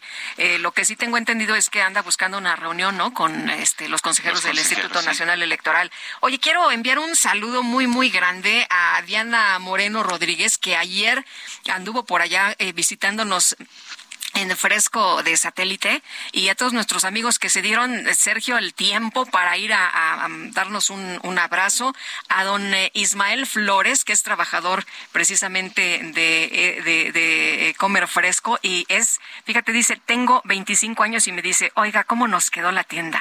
Está muy bonita, ¿verdad? Está muy coqueto todo lo que hicimos y pues muy orgulloso de trabajar desde hace tanto tiempo. Así que un abrazo también para todos los trabajadores de la Comer Fresco. Y dice otra persona, eh, no nos pone su nombre, dice, soy un radioescucha fiel, también muy crítico. En tu sección Jaque Mate de hoy dices que sería bueno escuchar a los candidatos. ¿Qué harían si llegan a la presidencia? Concuerdo, aunque con la 4T López Obrador se la pasó 18 años diciendo lo que haría y cómo se solucionarían los problemas y ya en la presidencia incumplió a todo lo que prometió. Como ves, no es una información, como ves, no es una información confiable. Saludos pues a, ver, yo creo que debemos escuchar a los candidatos y también pues ellos deben ser responsables de cumplir o no con sus compromisos. Son las nueve de la mañana con cinco minutos. Vámonos con el Químico Guerra. El Químico Guerra con Sergio Sarmiento y Lupita Juárez. Químico, ¿qué nos tienes esta mañana? Adelante otras noticias diferentes, Sergio Lupita, pero importantísimas, además muy positivas para el futuro de la humanidad.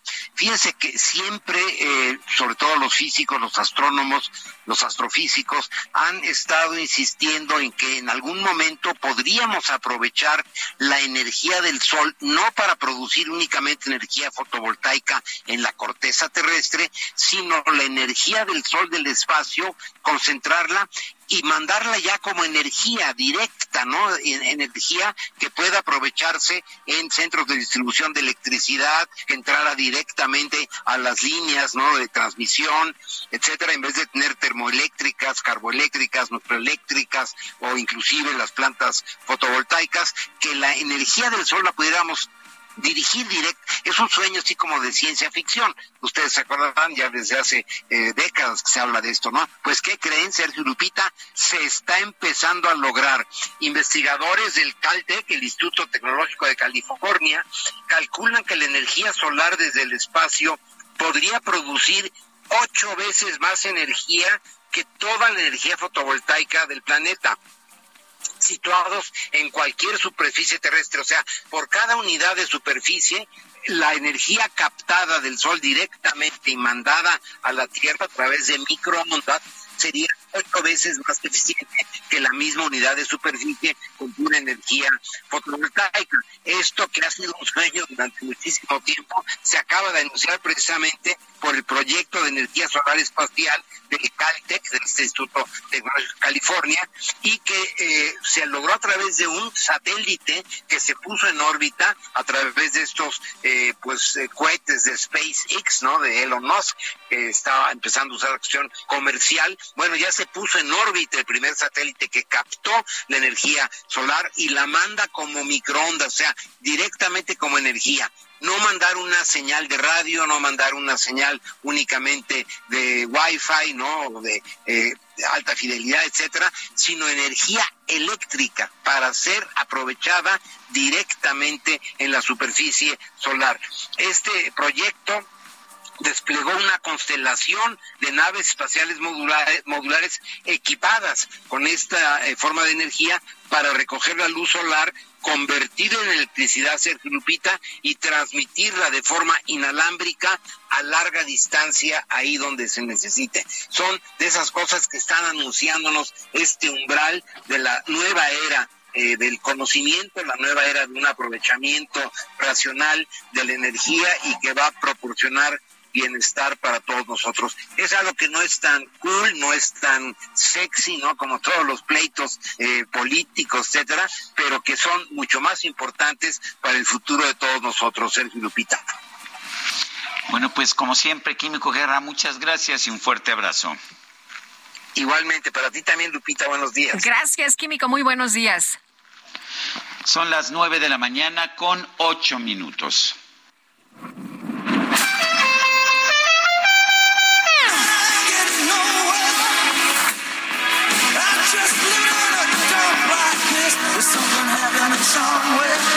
La micro deportiva.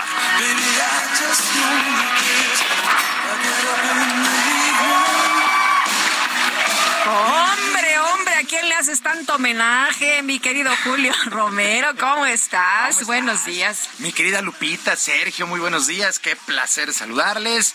Pues es que siempre será interesante y siempre será arrancar con el pie derecho, escuchar a Bruce Springsteen, al jefe The Boss, uno de los mejores conciertos que yo haya visto, es el de Bruce Springsteen.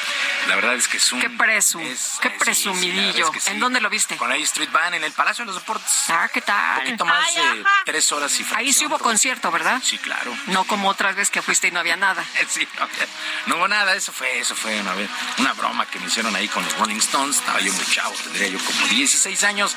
Me prometieron que venían los Rolling Stones y era 28 de diciembre. me cabulearon gacho, como dicen por ahí. Pero bueno, en fin, hoy a los que pues, también cabulearon fueron a los guatemaltecos el día de ayer. Regresó la actividad con la selección mexicana de fútbol. Se impuso 2 por 0 a Guatemala allá en Mazatlán, duelo amistoso de preparación.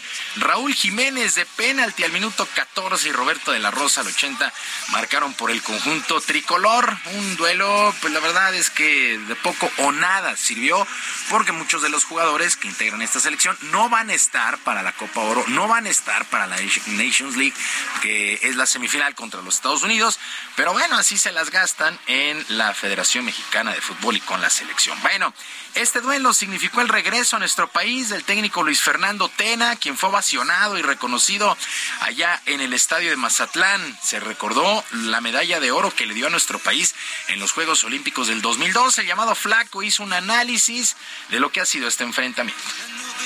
Sí, en general creo que se da un, buen partido con un dominio alterno, sí creo que México tiene un, poco más de tiempo la pelota y, también quizá un poco más de oportunidades de gol.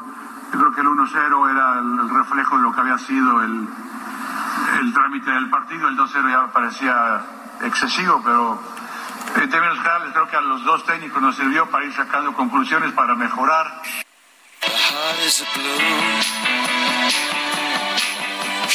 Bueno, las palabras de Luis Fernando Tena. Por su parte, Diego Coca. Diego Coca salió satisfecho por lo mostrado en el terreno de juego. Agradeció a todos los jugadores que hicieron un buen esfuerzo y destacó al atacante Raúl Jiménez. Raúl Jiménez que no anotaba con la selección desde el pasado 31 de marzo del 2022. A Raúl le dimos la capitanía y le dimos la posibilidad de jugar porque queremos recuperarlo, queremos que esté bien, que esté contento, y me pone muy contento que haya hecho gol, que haya sido el capitán, y que bueno, que venga con este desafío, si Raúl, con la jerarquía que tiene, sabiendo que va a jugar estos dos amistosos nada más y se vuelve, viene con esta voluntad, eso contagia y nos ayuda a todos. Así que vuelvo a repetir, quiero destacar este, la voluntad y la, el compromiso de todos los jugadores.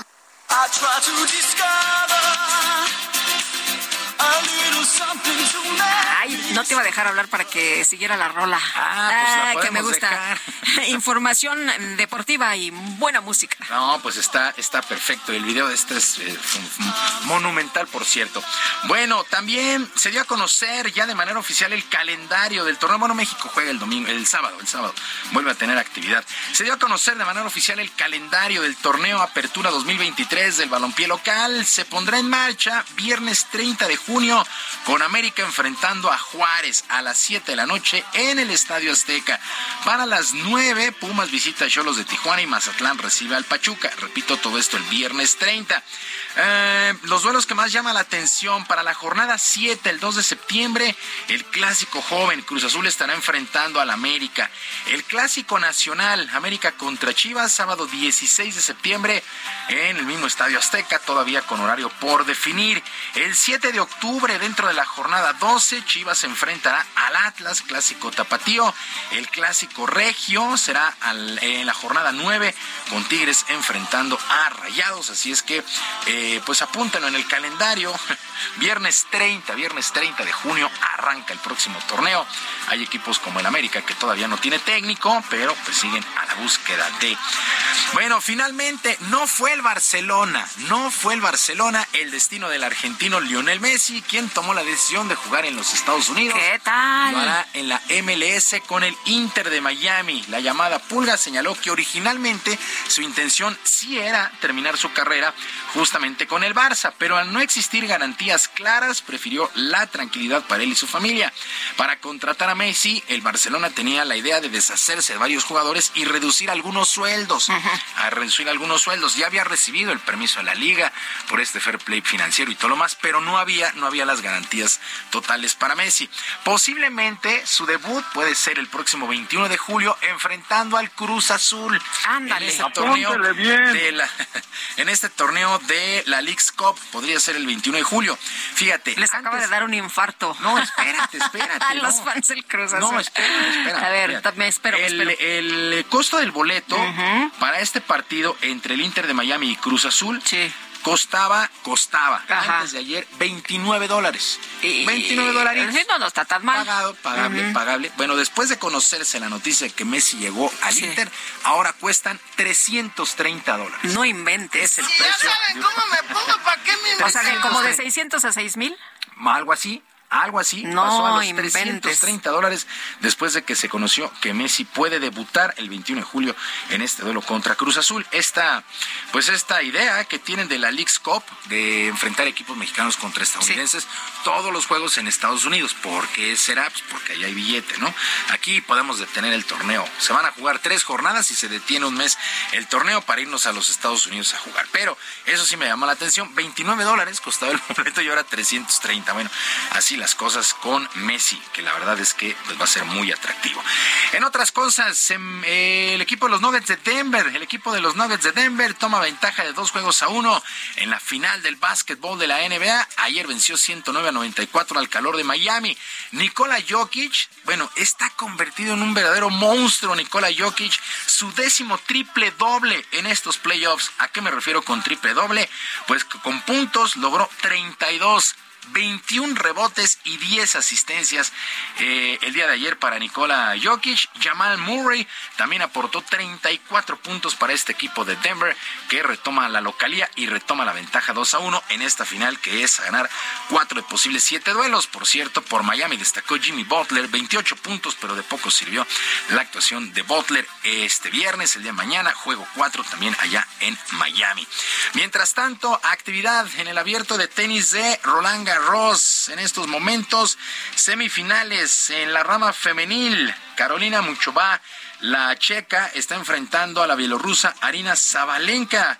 Eh, Muchova ganó el primer set 7-6, están empatadas en el segundo a 6, mientras que la polaca Igor Swiatek enfrentará a Beatriz Haddad Maya, la jugadora brasileña.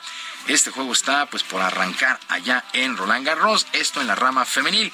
Mientras que en la varonil quedaron listas las semifinales. El noruego Casper Ruth estará enfrentando al alemán Alexander Zverev, mientras que en un duelo de pronóstico reservado el español Carlos Alcaraz estará enfrentando al serbio Novak Djokovic. Por lo pronto, otro de los grandes tenistas españoles y actual entrenador de Carlos Alcaraz, el Juan Carlos Ferrero, aseguró que pase lo que pase, el mundo del tenis tiene prácticamente una nueva estrella en Alcaraz.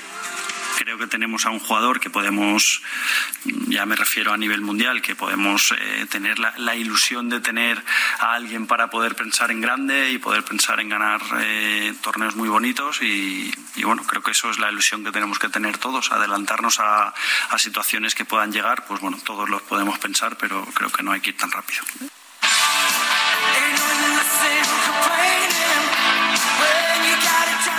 Pues sin lugar a dudas, efectivamente tenemos una nueva estrella con Carlos Alcaraz y Juan Carlos Ferrero. Oh, era un jugador también de esos que marcaron época para el deporte blanco allá en España. Y los duelos de béisbol de grandes ligas entre los Yankees de Nueva York y las Medias Blancas de Chicago, además del de los Phillies de Filadelfia y los Tigres de Detroit, fueron postergados al día de hoy debido al humo, al humo que viene de los incendios forestales en Canadá, debido a la poca garantía en el medio ambiente. La oficina de grandes ligas tomó la decisión de reprogramar programarlos para el día de hoy con una doble cartelera. El básquetbol femenil de la WNBA, que es en, arena, es cerrado, también sufrió modificaciones. El fútbol femenil. Oye, es que está gruesísimo, ¿no? sí. Está gruesísimo. la gente ya está usando otra vez los cubrebocas. Ya todo mundo le han dicho que no salga de sus casas, de sus oficinas. Si no, tienes nada que hacer, pues mejor, porque pues eh, está, está durísimo esto de los incendios. El humo ha afectado a Nueva York, New Jersey y otras partes. Michigan, por Michigan. han afectado mucho. Y entonces, pues te digo, el fútbol femenil, el básquetbol de la WNBA, el béisbol de las grandes ligas, pues todo ha sido, ha sido pospuesto o postergado, mejor dicho, estos dos duelos, el de eh, Nueva York, Chicago, las Medias Blancas y Filadelfia contra Detroit para el día de hoy, doble cartelera. Ayer sí era prácticamente imposible. Y la misma recomendación la hacemos aquí. Si no tienen que salir, no salga, quédese en su casa. Eso me parece muy bien. que sí tenemos prisa luego. Bueno, en fin. Lupita, Sergio, amigos del auditorio, la información deportiva este jueves, que es un extraordinario día para ti. Muchas gracias, mi querido Julio. Buenos días. Buenos días.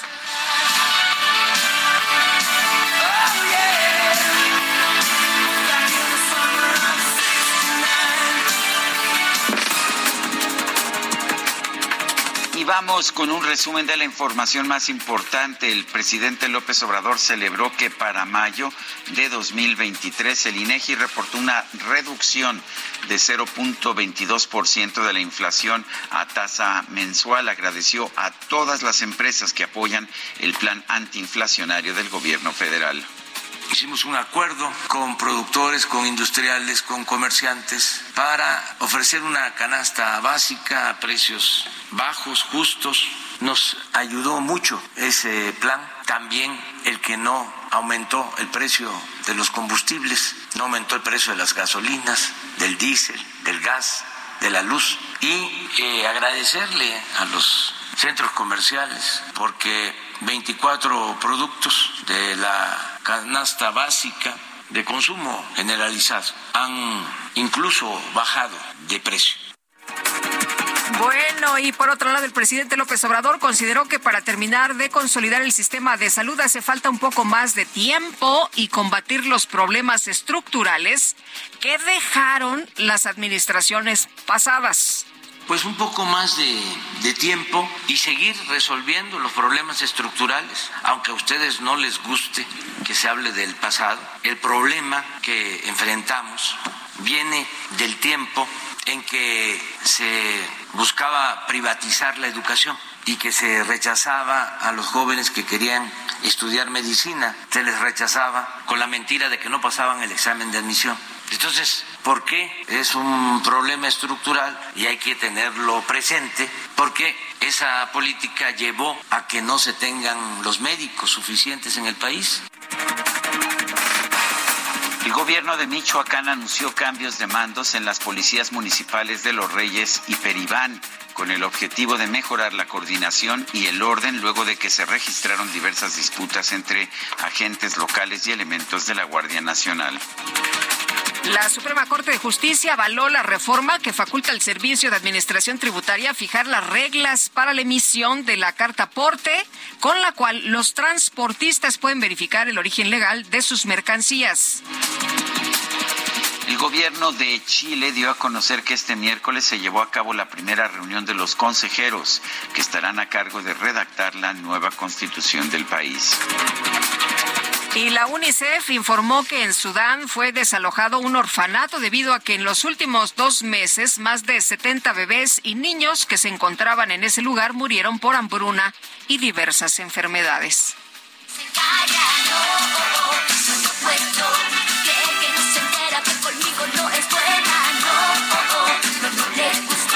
pues a través de TikTok, una joven argentina llamada Sofía relató un momento incómodo que vivió con la madre de su exnovio, quien le envió un mensaje de voz después de mucho tiempo sin tener contacto, preguntándole si iría a una reunión familiar.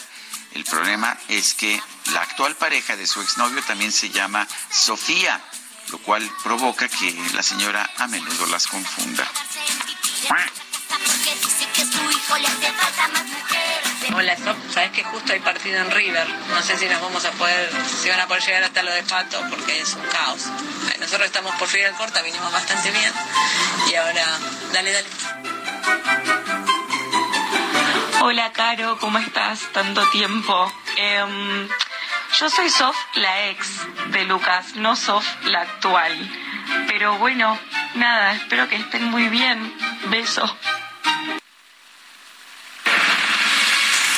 Ah, caray. Bueno, pues así pasa, ¿no? No te, así, así pasa no te pasa, mi querido Sergio, que de repente, ah, caray, ese mensaje no era para a quien se lo mandaste. bueno, Pena. sí, que pe- ahora sí que, que con la pena. Bueno, oye, y en otras cosas, eh, fíjate que el Papa Francisco fue sometido a una operación de tres horas que transcurrió sin complicaciones. Esto lo ha informado el Vaticano a través de un comunicado. La cirugía se completó, se llevó a cabo sin complicaciones y duró tres horas.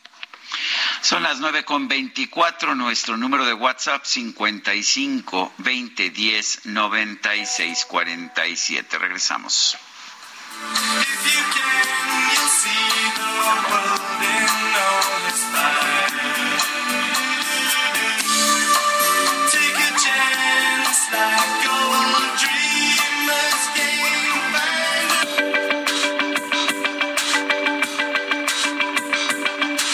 Sergio Sarmiento y Lupita Juárez quieren conocer tu opinión, tus comentarios o simplemente envía un saludo para ser más cálida esta mañana. Envía tus mensajes al WhatsApp 55 20 10 96 47.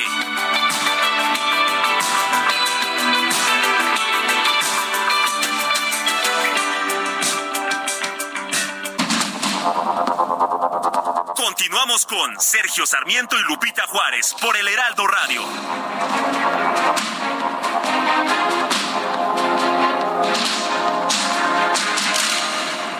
Gastrolab, historia, recetas, materia prima y un sinfín de cosas que a todos nos interesan.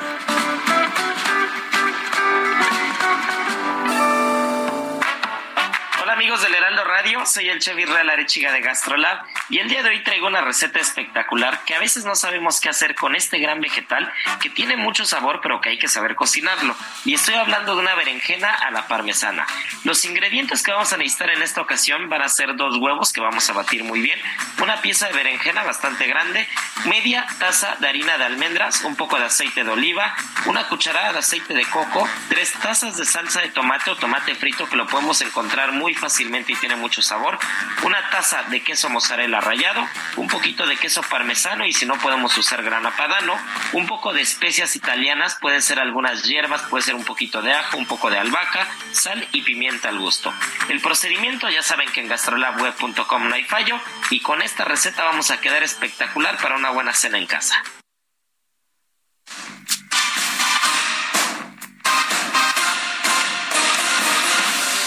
Meeting you with a view to a kill. Face to face in secret places, feel the chill.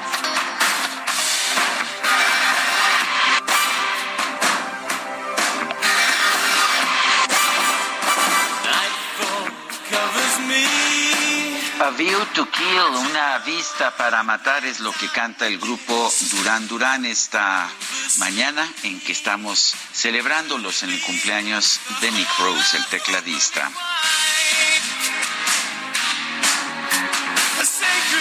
Oye, y tema de, de las pelis que más te gustan de James Bond. Así es, me gustan, me Sí, gusta. que hay una peli del mismo nombre. Y vámonos, vámonos a los mensajes. Saludos, Sergio Lupita, de doctor José Ángel Jiménez, desde San Pedro de Garza García, Nuevo León, siempre escuchando su programa muy completo. Felicidades. Oye, que anunció, por cierto, el eh, gobernador Samuel García que viene para acá, este, a la Ciudad de México, dijo que que venía para acá, que nos anunciaba, porque pues no está contento, él dice, con algunos funcionarios. Voy rumbo a la Ciudad de México a pedir la destitución del encargado de la Fiscalía de Nuevo León impuesto por el PRIAN a raíz de la denuncia y renuncia del anterior titular. Y hablé con el presidente para decirle que esta situación es insostenible y ahora voy ante el Congreso. Dice, bueno, dice una persona, el doctor José Ángel Jiménez, desde San Pedro Garza García, en Nuevo León, siempre escuchando su programa muy completo. Sí, este, sí lo, lo que había comentado. Y nos dice otra persona, hola Sergio Lupita, les comento que en Xochimilco ya están haciendo las encuestas para el 2024. A mí me visitaron hace dos semanas en mi domicilio y ya están viendo las preferencias para jefe de gobierno, para la Ciudad de México y para la presidencia. También están pidiendo califiquemos el desempeño de los actuales con mi admiración y afecto para los dos. Los saluda Diego.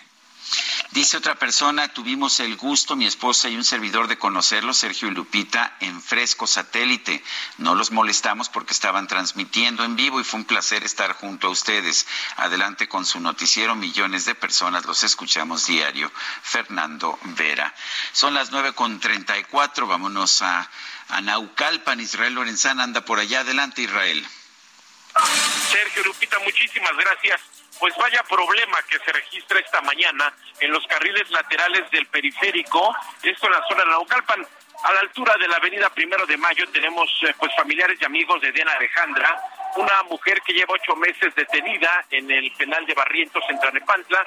Ella pues denunció una presunta violación y pues eh, fue detenida ya que pues su presunto agresor también la denunció por robo. Lleva ocho meses ya detenida y bueno, pues lamentablemente las autoridades parece que han dado un carpetazo a esta situación, por ello familiares y amigos pues están pidiendo justicia para Diana, han decidido bloquear los carriles laterales y esto es un verdadero caos. La fila de vehículos ya llega prácticamente hasta la zona de Lomas Verdes, ya han habido algunos golpes y jaloneos de automovilistas con los manifestantes, así que hay que recomendar a nuestros amigos los carriles centrales o bien utilizar la vía Gustavo Vaz para seguir su marcha a través de Azcapotzalco y poderse desplazar hacia la Ciudad de México. A tomar previsiones, Sergio Lupita, la información que yo les tengo. Gracias, Israel. Hasta luego. Bueno, y vamos a platicar de Expopac Guadalajara con Celia Navarrete, directora precisamente de Expopac. Celia, ¿cómo estás? Muy buenos días. Hola Lupita, Sergio, buenos días. Oye, cuéntanos de esta Expopac, de cuándo a cuándo se va a llevar a cabo y qué es lo que van a poder ver quienes asistan. Estamos muy contentos de anunciar que Expopagua regresa a Guadalajara. Tú sabes, Jalisco se produce el 20% de alimentos y bebidas del país y muchos de los productos que consumimos tienen un envase, una etiqueta o se procesan de manera efectiva. Así es por eso que vamos a llevar a cabo nuestro evento los días 13, 14 y 15 de junio ahora en Expo Guadalajara. ¿Quiénes participan? Eh, es, me imagino la industria del empaque, ¿no? Es correcto, Sergio. La industria del empaque se ve inmersa en este sentido. Entonces es una invitación solamente para los profesionales de la industria que están inmersos en controles de calidad, en producción, en gestión, obviamente, de envase y procesamiento para estas industrias. ExpoPac con... ¿Celia? Ay, por ahí se nos cortó la comunicación, pero vamos a tratar de como restablecer. que se desvaneció la comunicación. Sí, sí, sí, algo pasó, pero bueno, vamos a tratar de platicar, de restablecer el, el contacto. Y bueno, estaba leyendo, Sergio, de pues eh, esta industria que presenta un montón de innovaciones, eh, por ejemplo, el eh, tema de- del medio ambiente, que cada vez es más respetuoso el medio ambiente, la eh, automatización de los procesos de, de empaque y logísticos. ¿Y qué crees que ya están, es- eh, ya están eh, aplicando la inteligencia artificial? Celia, te nos perdiste unos segunditos, pero ya te recuperamos. Muchísimas gracias. Le decías que el, el empaque es prácticamente es una herramienta para comunicación de los valores de las diferentes marcas. Los propietarios de las mismas marcas utilizan estos diseños, etiquetas para que destaquen los valores y bueno, el consumidor pueda preferenciar uno y otro.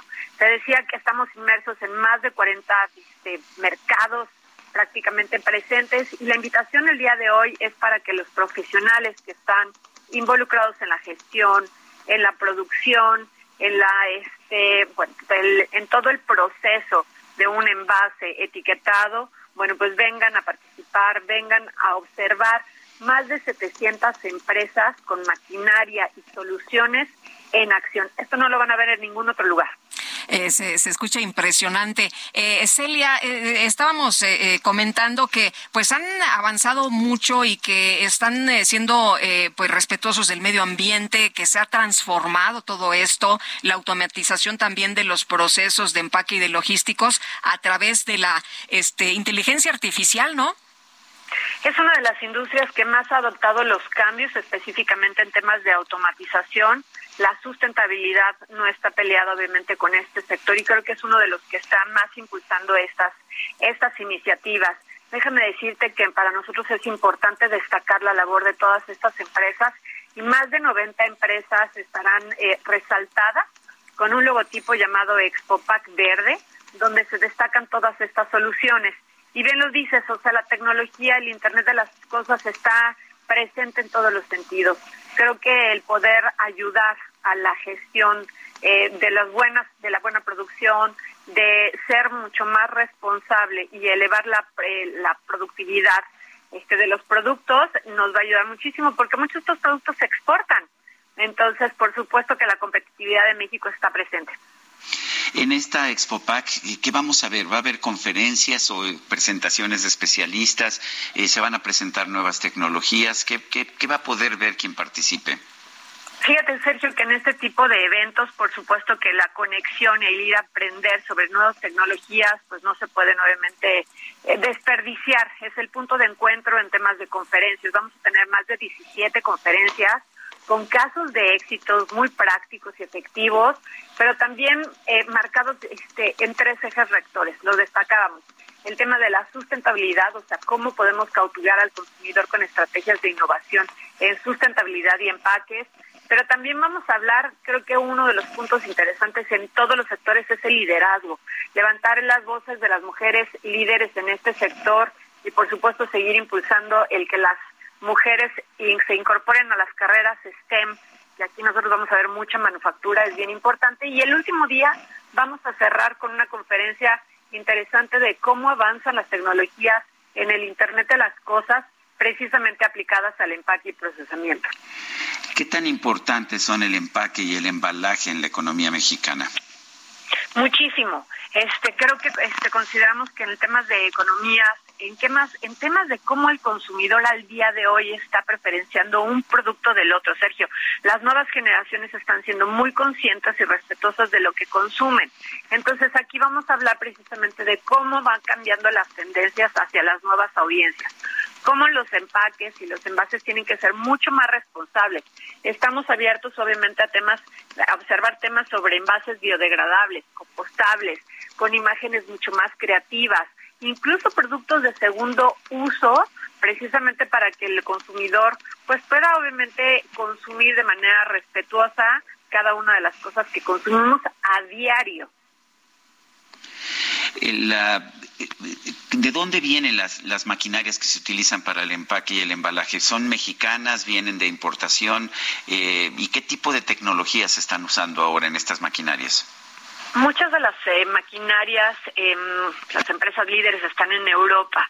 Aquí vamos a encontrar precisamente un pabellón sumamente interesante de Estados Unidos, de Italia, de España, de China, de Turquía y por supuesto gran parte obviamente de, este, de maquinaria y soluciones mexicanas. Entonces, es un piso de exhibición de más de 15 mil metros cuadrados que por supuesto tienen que recorrer. Déjame decirte, este Sergio, que la Asociación Americana de Fabricantes de Maquinaria y Equipo para Procesamiento estima este año un crecimiento de doble dígito en compras de maquinaria. Quiere decir que uno, México está produciendo cada vez más y necesita equipo especializado para poder darle frente a la demanda de producción de, productos e insumos en diferentes áreas. Pero también estamos viendo un cambio interesante en temas de reemplazo de maquinaria por ser obsoletas ahorita les decía en temas de tecnología, innovación y conexión es lo más interesante y eso es exactamente tecnología de punta la que vamos a observar este, ahora en ExpoPac. Muchas gracias por platicar con nosotros esta mañana y bueno, pues gracias también por invitarnos, Celia, a esta ExpoPac Guadalajara del 13 al 15 de junio, ¿verdad?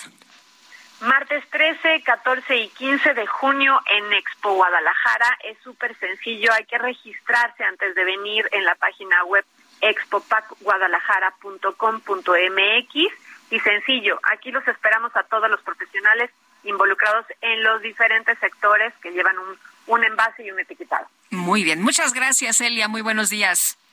Gracias a ustedes. Hasta luego. Oye, qué datos tan interesantes, ¿no? La industria del empaque y el embalaje genera 2% del PIB en México y la participación en el PIB del sector manufacturero es de 9%, nada más y nada menos. Bueno, en otros temas, todo el mundo le pregunta a la jefa de gobierno, a Claudia Sheinbaum, pues a qué posición va a tomar, si renuncia, si no renuncia. Bueno, ella lo que dijo ayer es que va a emitir un, un pronunciamiento sobre el proceso interno de Morena, pero lo va a hacer el próximo lunes. Elia Castillo, adelante. Muy buenos días, Sergio Lupita. Los saludo con mucho gusto a ustedes y al auditorio. Así es, la jefa de gobierno de la Ciudad de México, Claudia Sheinbaum, definirá la fecha de su renuncia el próximo lunes a la espera de los resolutivos que se acuerden al seno del Consejo Nacional de Morena que se realizará el próximo domingo 11 de junio. En este contexto, la mandataria llamó a la dirigencia y militancia del Partido Verde a ir juntos con Morena y con el PT en la elección de 2024.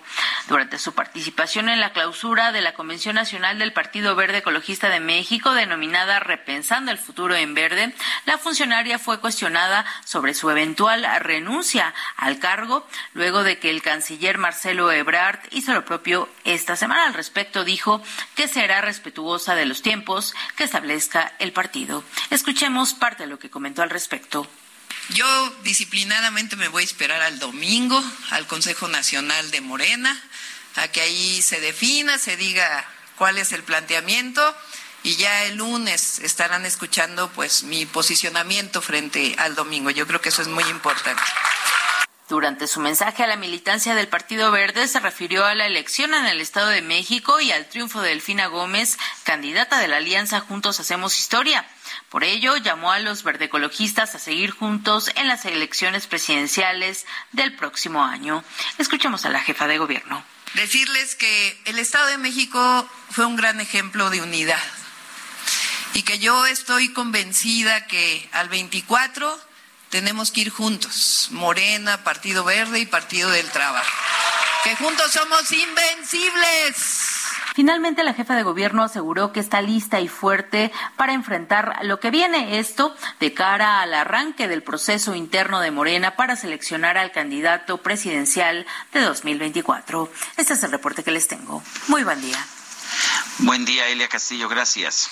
Bueno, y el próximo lunes, como todos saben, dejará la Cancillería Marcelo Ebrard, el primero en anunciar su renuncia para poder contender en las elecciones a la presidencia del 2024. ¿Y qué podría estar subiendo a su cuenta de Twitter el canciller que ya anunció esto, que ya prácticamente se va? Bueno, pues el día de hoy sube a su cuenta de Twitter una fotografía de un perrito, un perro con lentes y cachucha.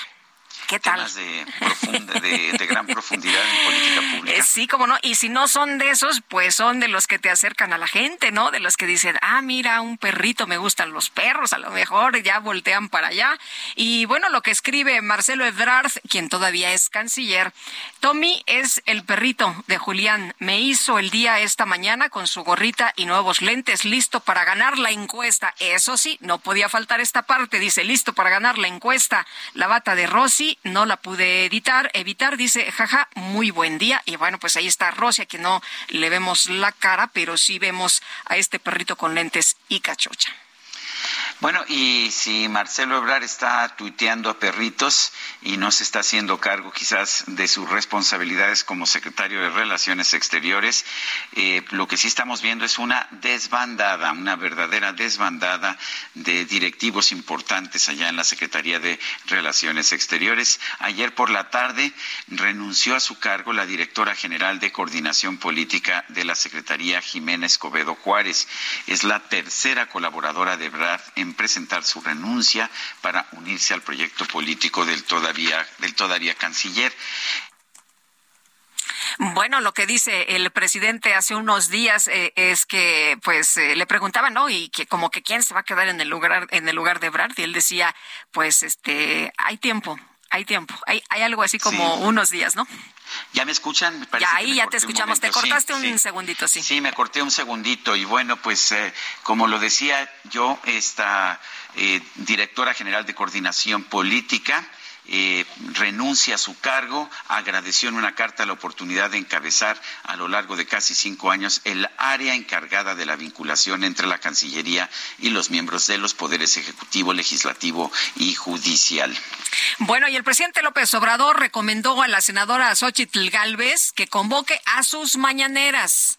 ¿Qué tal a la respuesta del presidente, a pesar de que un juez le dijo, a ver, tiene que este, aceptar que Xochitl vaya a, la mañana presidencial? Bueno, pues ahí está la respuesta. Dijo que la conferencia matutina presidencial es para informar y comunicar a la gente. Vamos a, a escuchar. Yo lo que le aconsejaría a la señora Xochitl Galvez, pues es que este, eh, convocaran a sus conferencias que ellos tengan su mañanera a las 7 de la mañana, que eh, esté ahí, eh, que invite a, a Marco Cortés, a Krill, a Claudio X González, que es el jefe de jefes ahí, este, eh, que, que, tengan ellos. Yo recuerdo que cuando nosotros estábamos en el gobierno de la ciudad, igual informábamos temprano, a esta hora, creo que hasta más temprano, era a las seis, sí porque era al revés, era este, a las seis informábamos y luego tenía yo la reunión de gabinete de seguridad. Ahora es primero gabinete de seguridad y luego este, la conferencia. Pues eh, los del PAN entonces dijeron que ellos iban a hacer su conferencia y este, contrataron eh, el hotel de la Ciudad de México. Ahí un salón pues, del hotel. Y empezaron, pero no aguantaron, o sea, porque este, no están acostumbrados a levantarse temprano. ¿no? Este, eh, creo que estuvieron un mes, dos, ¿eh? tres semanas, ¿sí? Pues, pero la señora Xochitl, este, no, eh, es este, tenaz. Puede ser que mantenga la este, conferencia más tiempo. Además, ella es aspirante a candidata, es todo lo que anda buscando. Bueno, pues ahí está la respuesta. No le abre el espacio a Xochitl Galvez, el presidente, en la mañanera. Le dice que pues anda buscando eh, exposición, ¿no? Porque quiere ser eh, candidata. Y pues yo lo que creo es que le acaba de dar una buena idea a Xochitl, ¿no? En una de esas le toma la palabra y empiezan las mañaneras de Xochitl Galvez.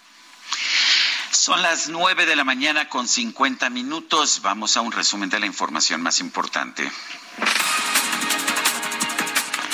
En su conferencia de prensa de hoy, el presidente López Obrador celebró que ya comenzó el proceso para definir al candidato de la alianza Juntos Hacemos Historia la presidencia de la República. Bueno, ya inició el proceso. Eh, qué bien que se estén apuntando quienes van a participar en eh, Morena y también en el PT, en el Verde, que es la coalición. Son los partidos que han ido juntos casi todas, ¿no? Las elecciones. Entonces, qué bueno, porque eh, lo más importante es que se acaba el dedazo.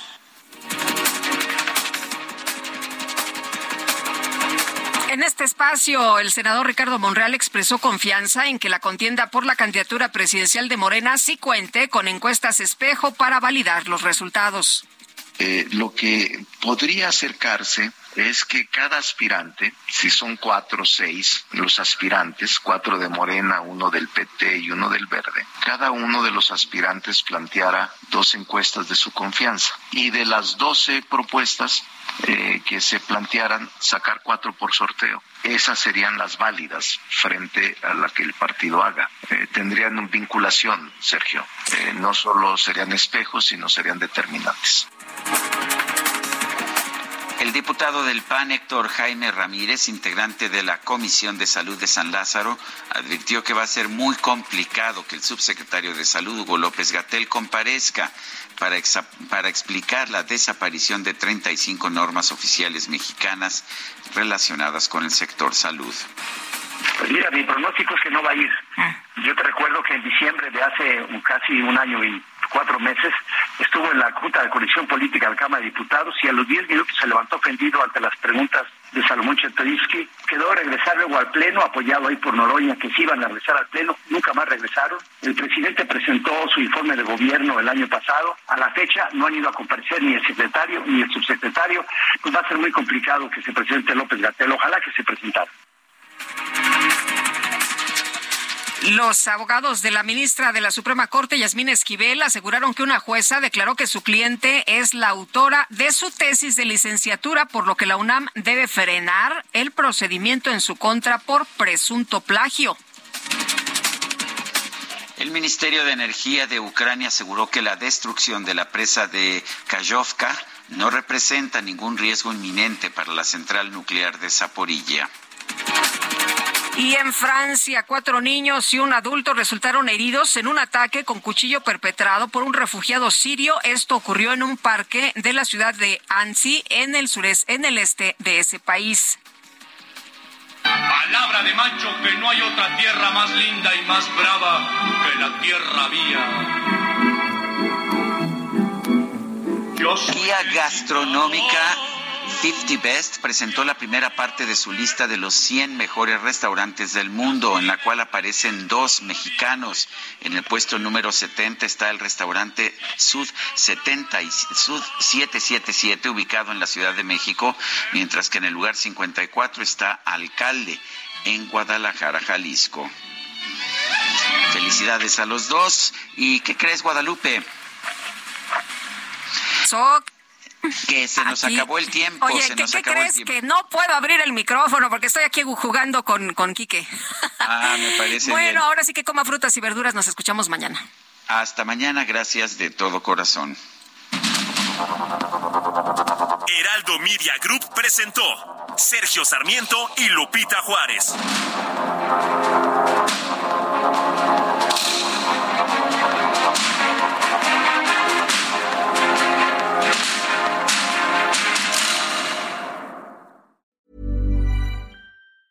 Tired of ads barging into your favorite news podcasts? Good news. Ad-free listening is available on Amazon Music for all the music plus top podcasts included with your Prime membership.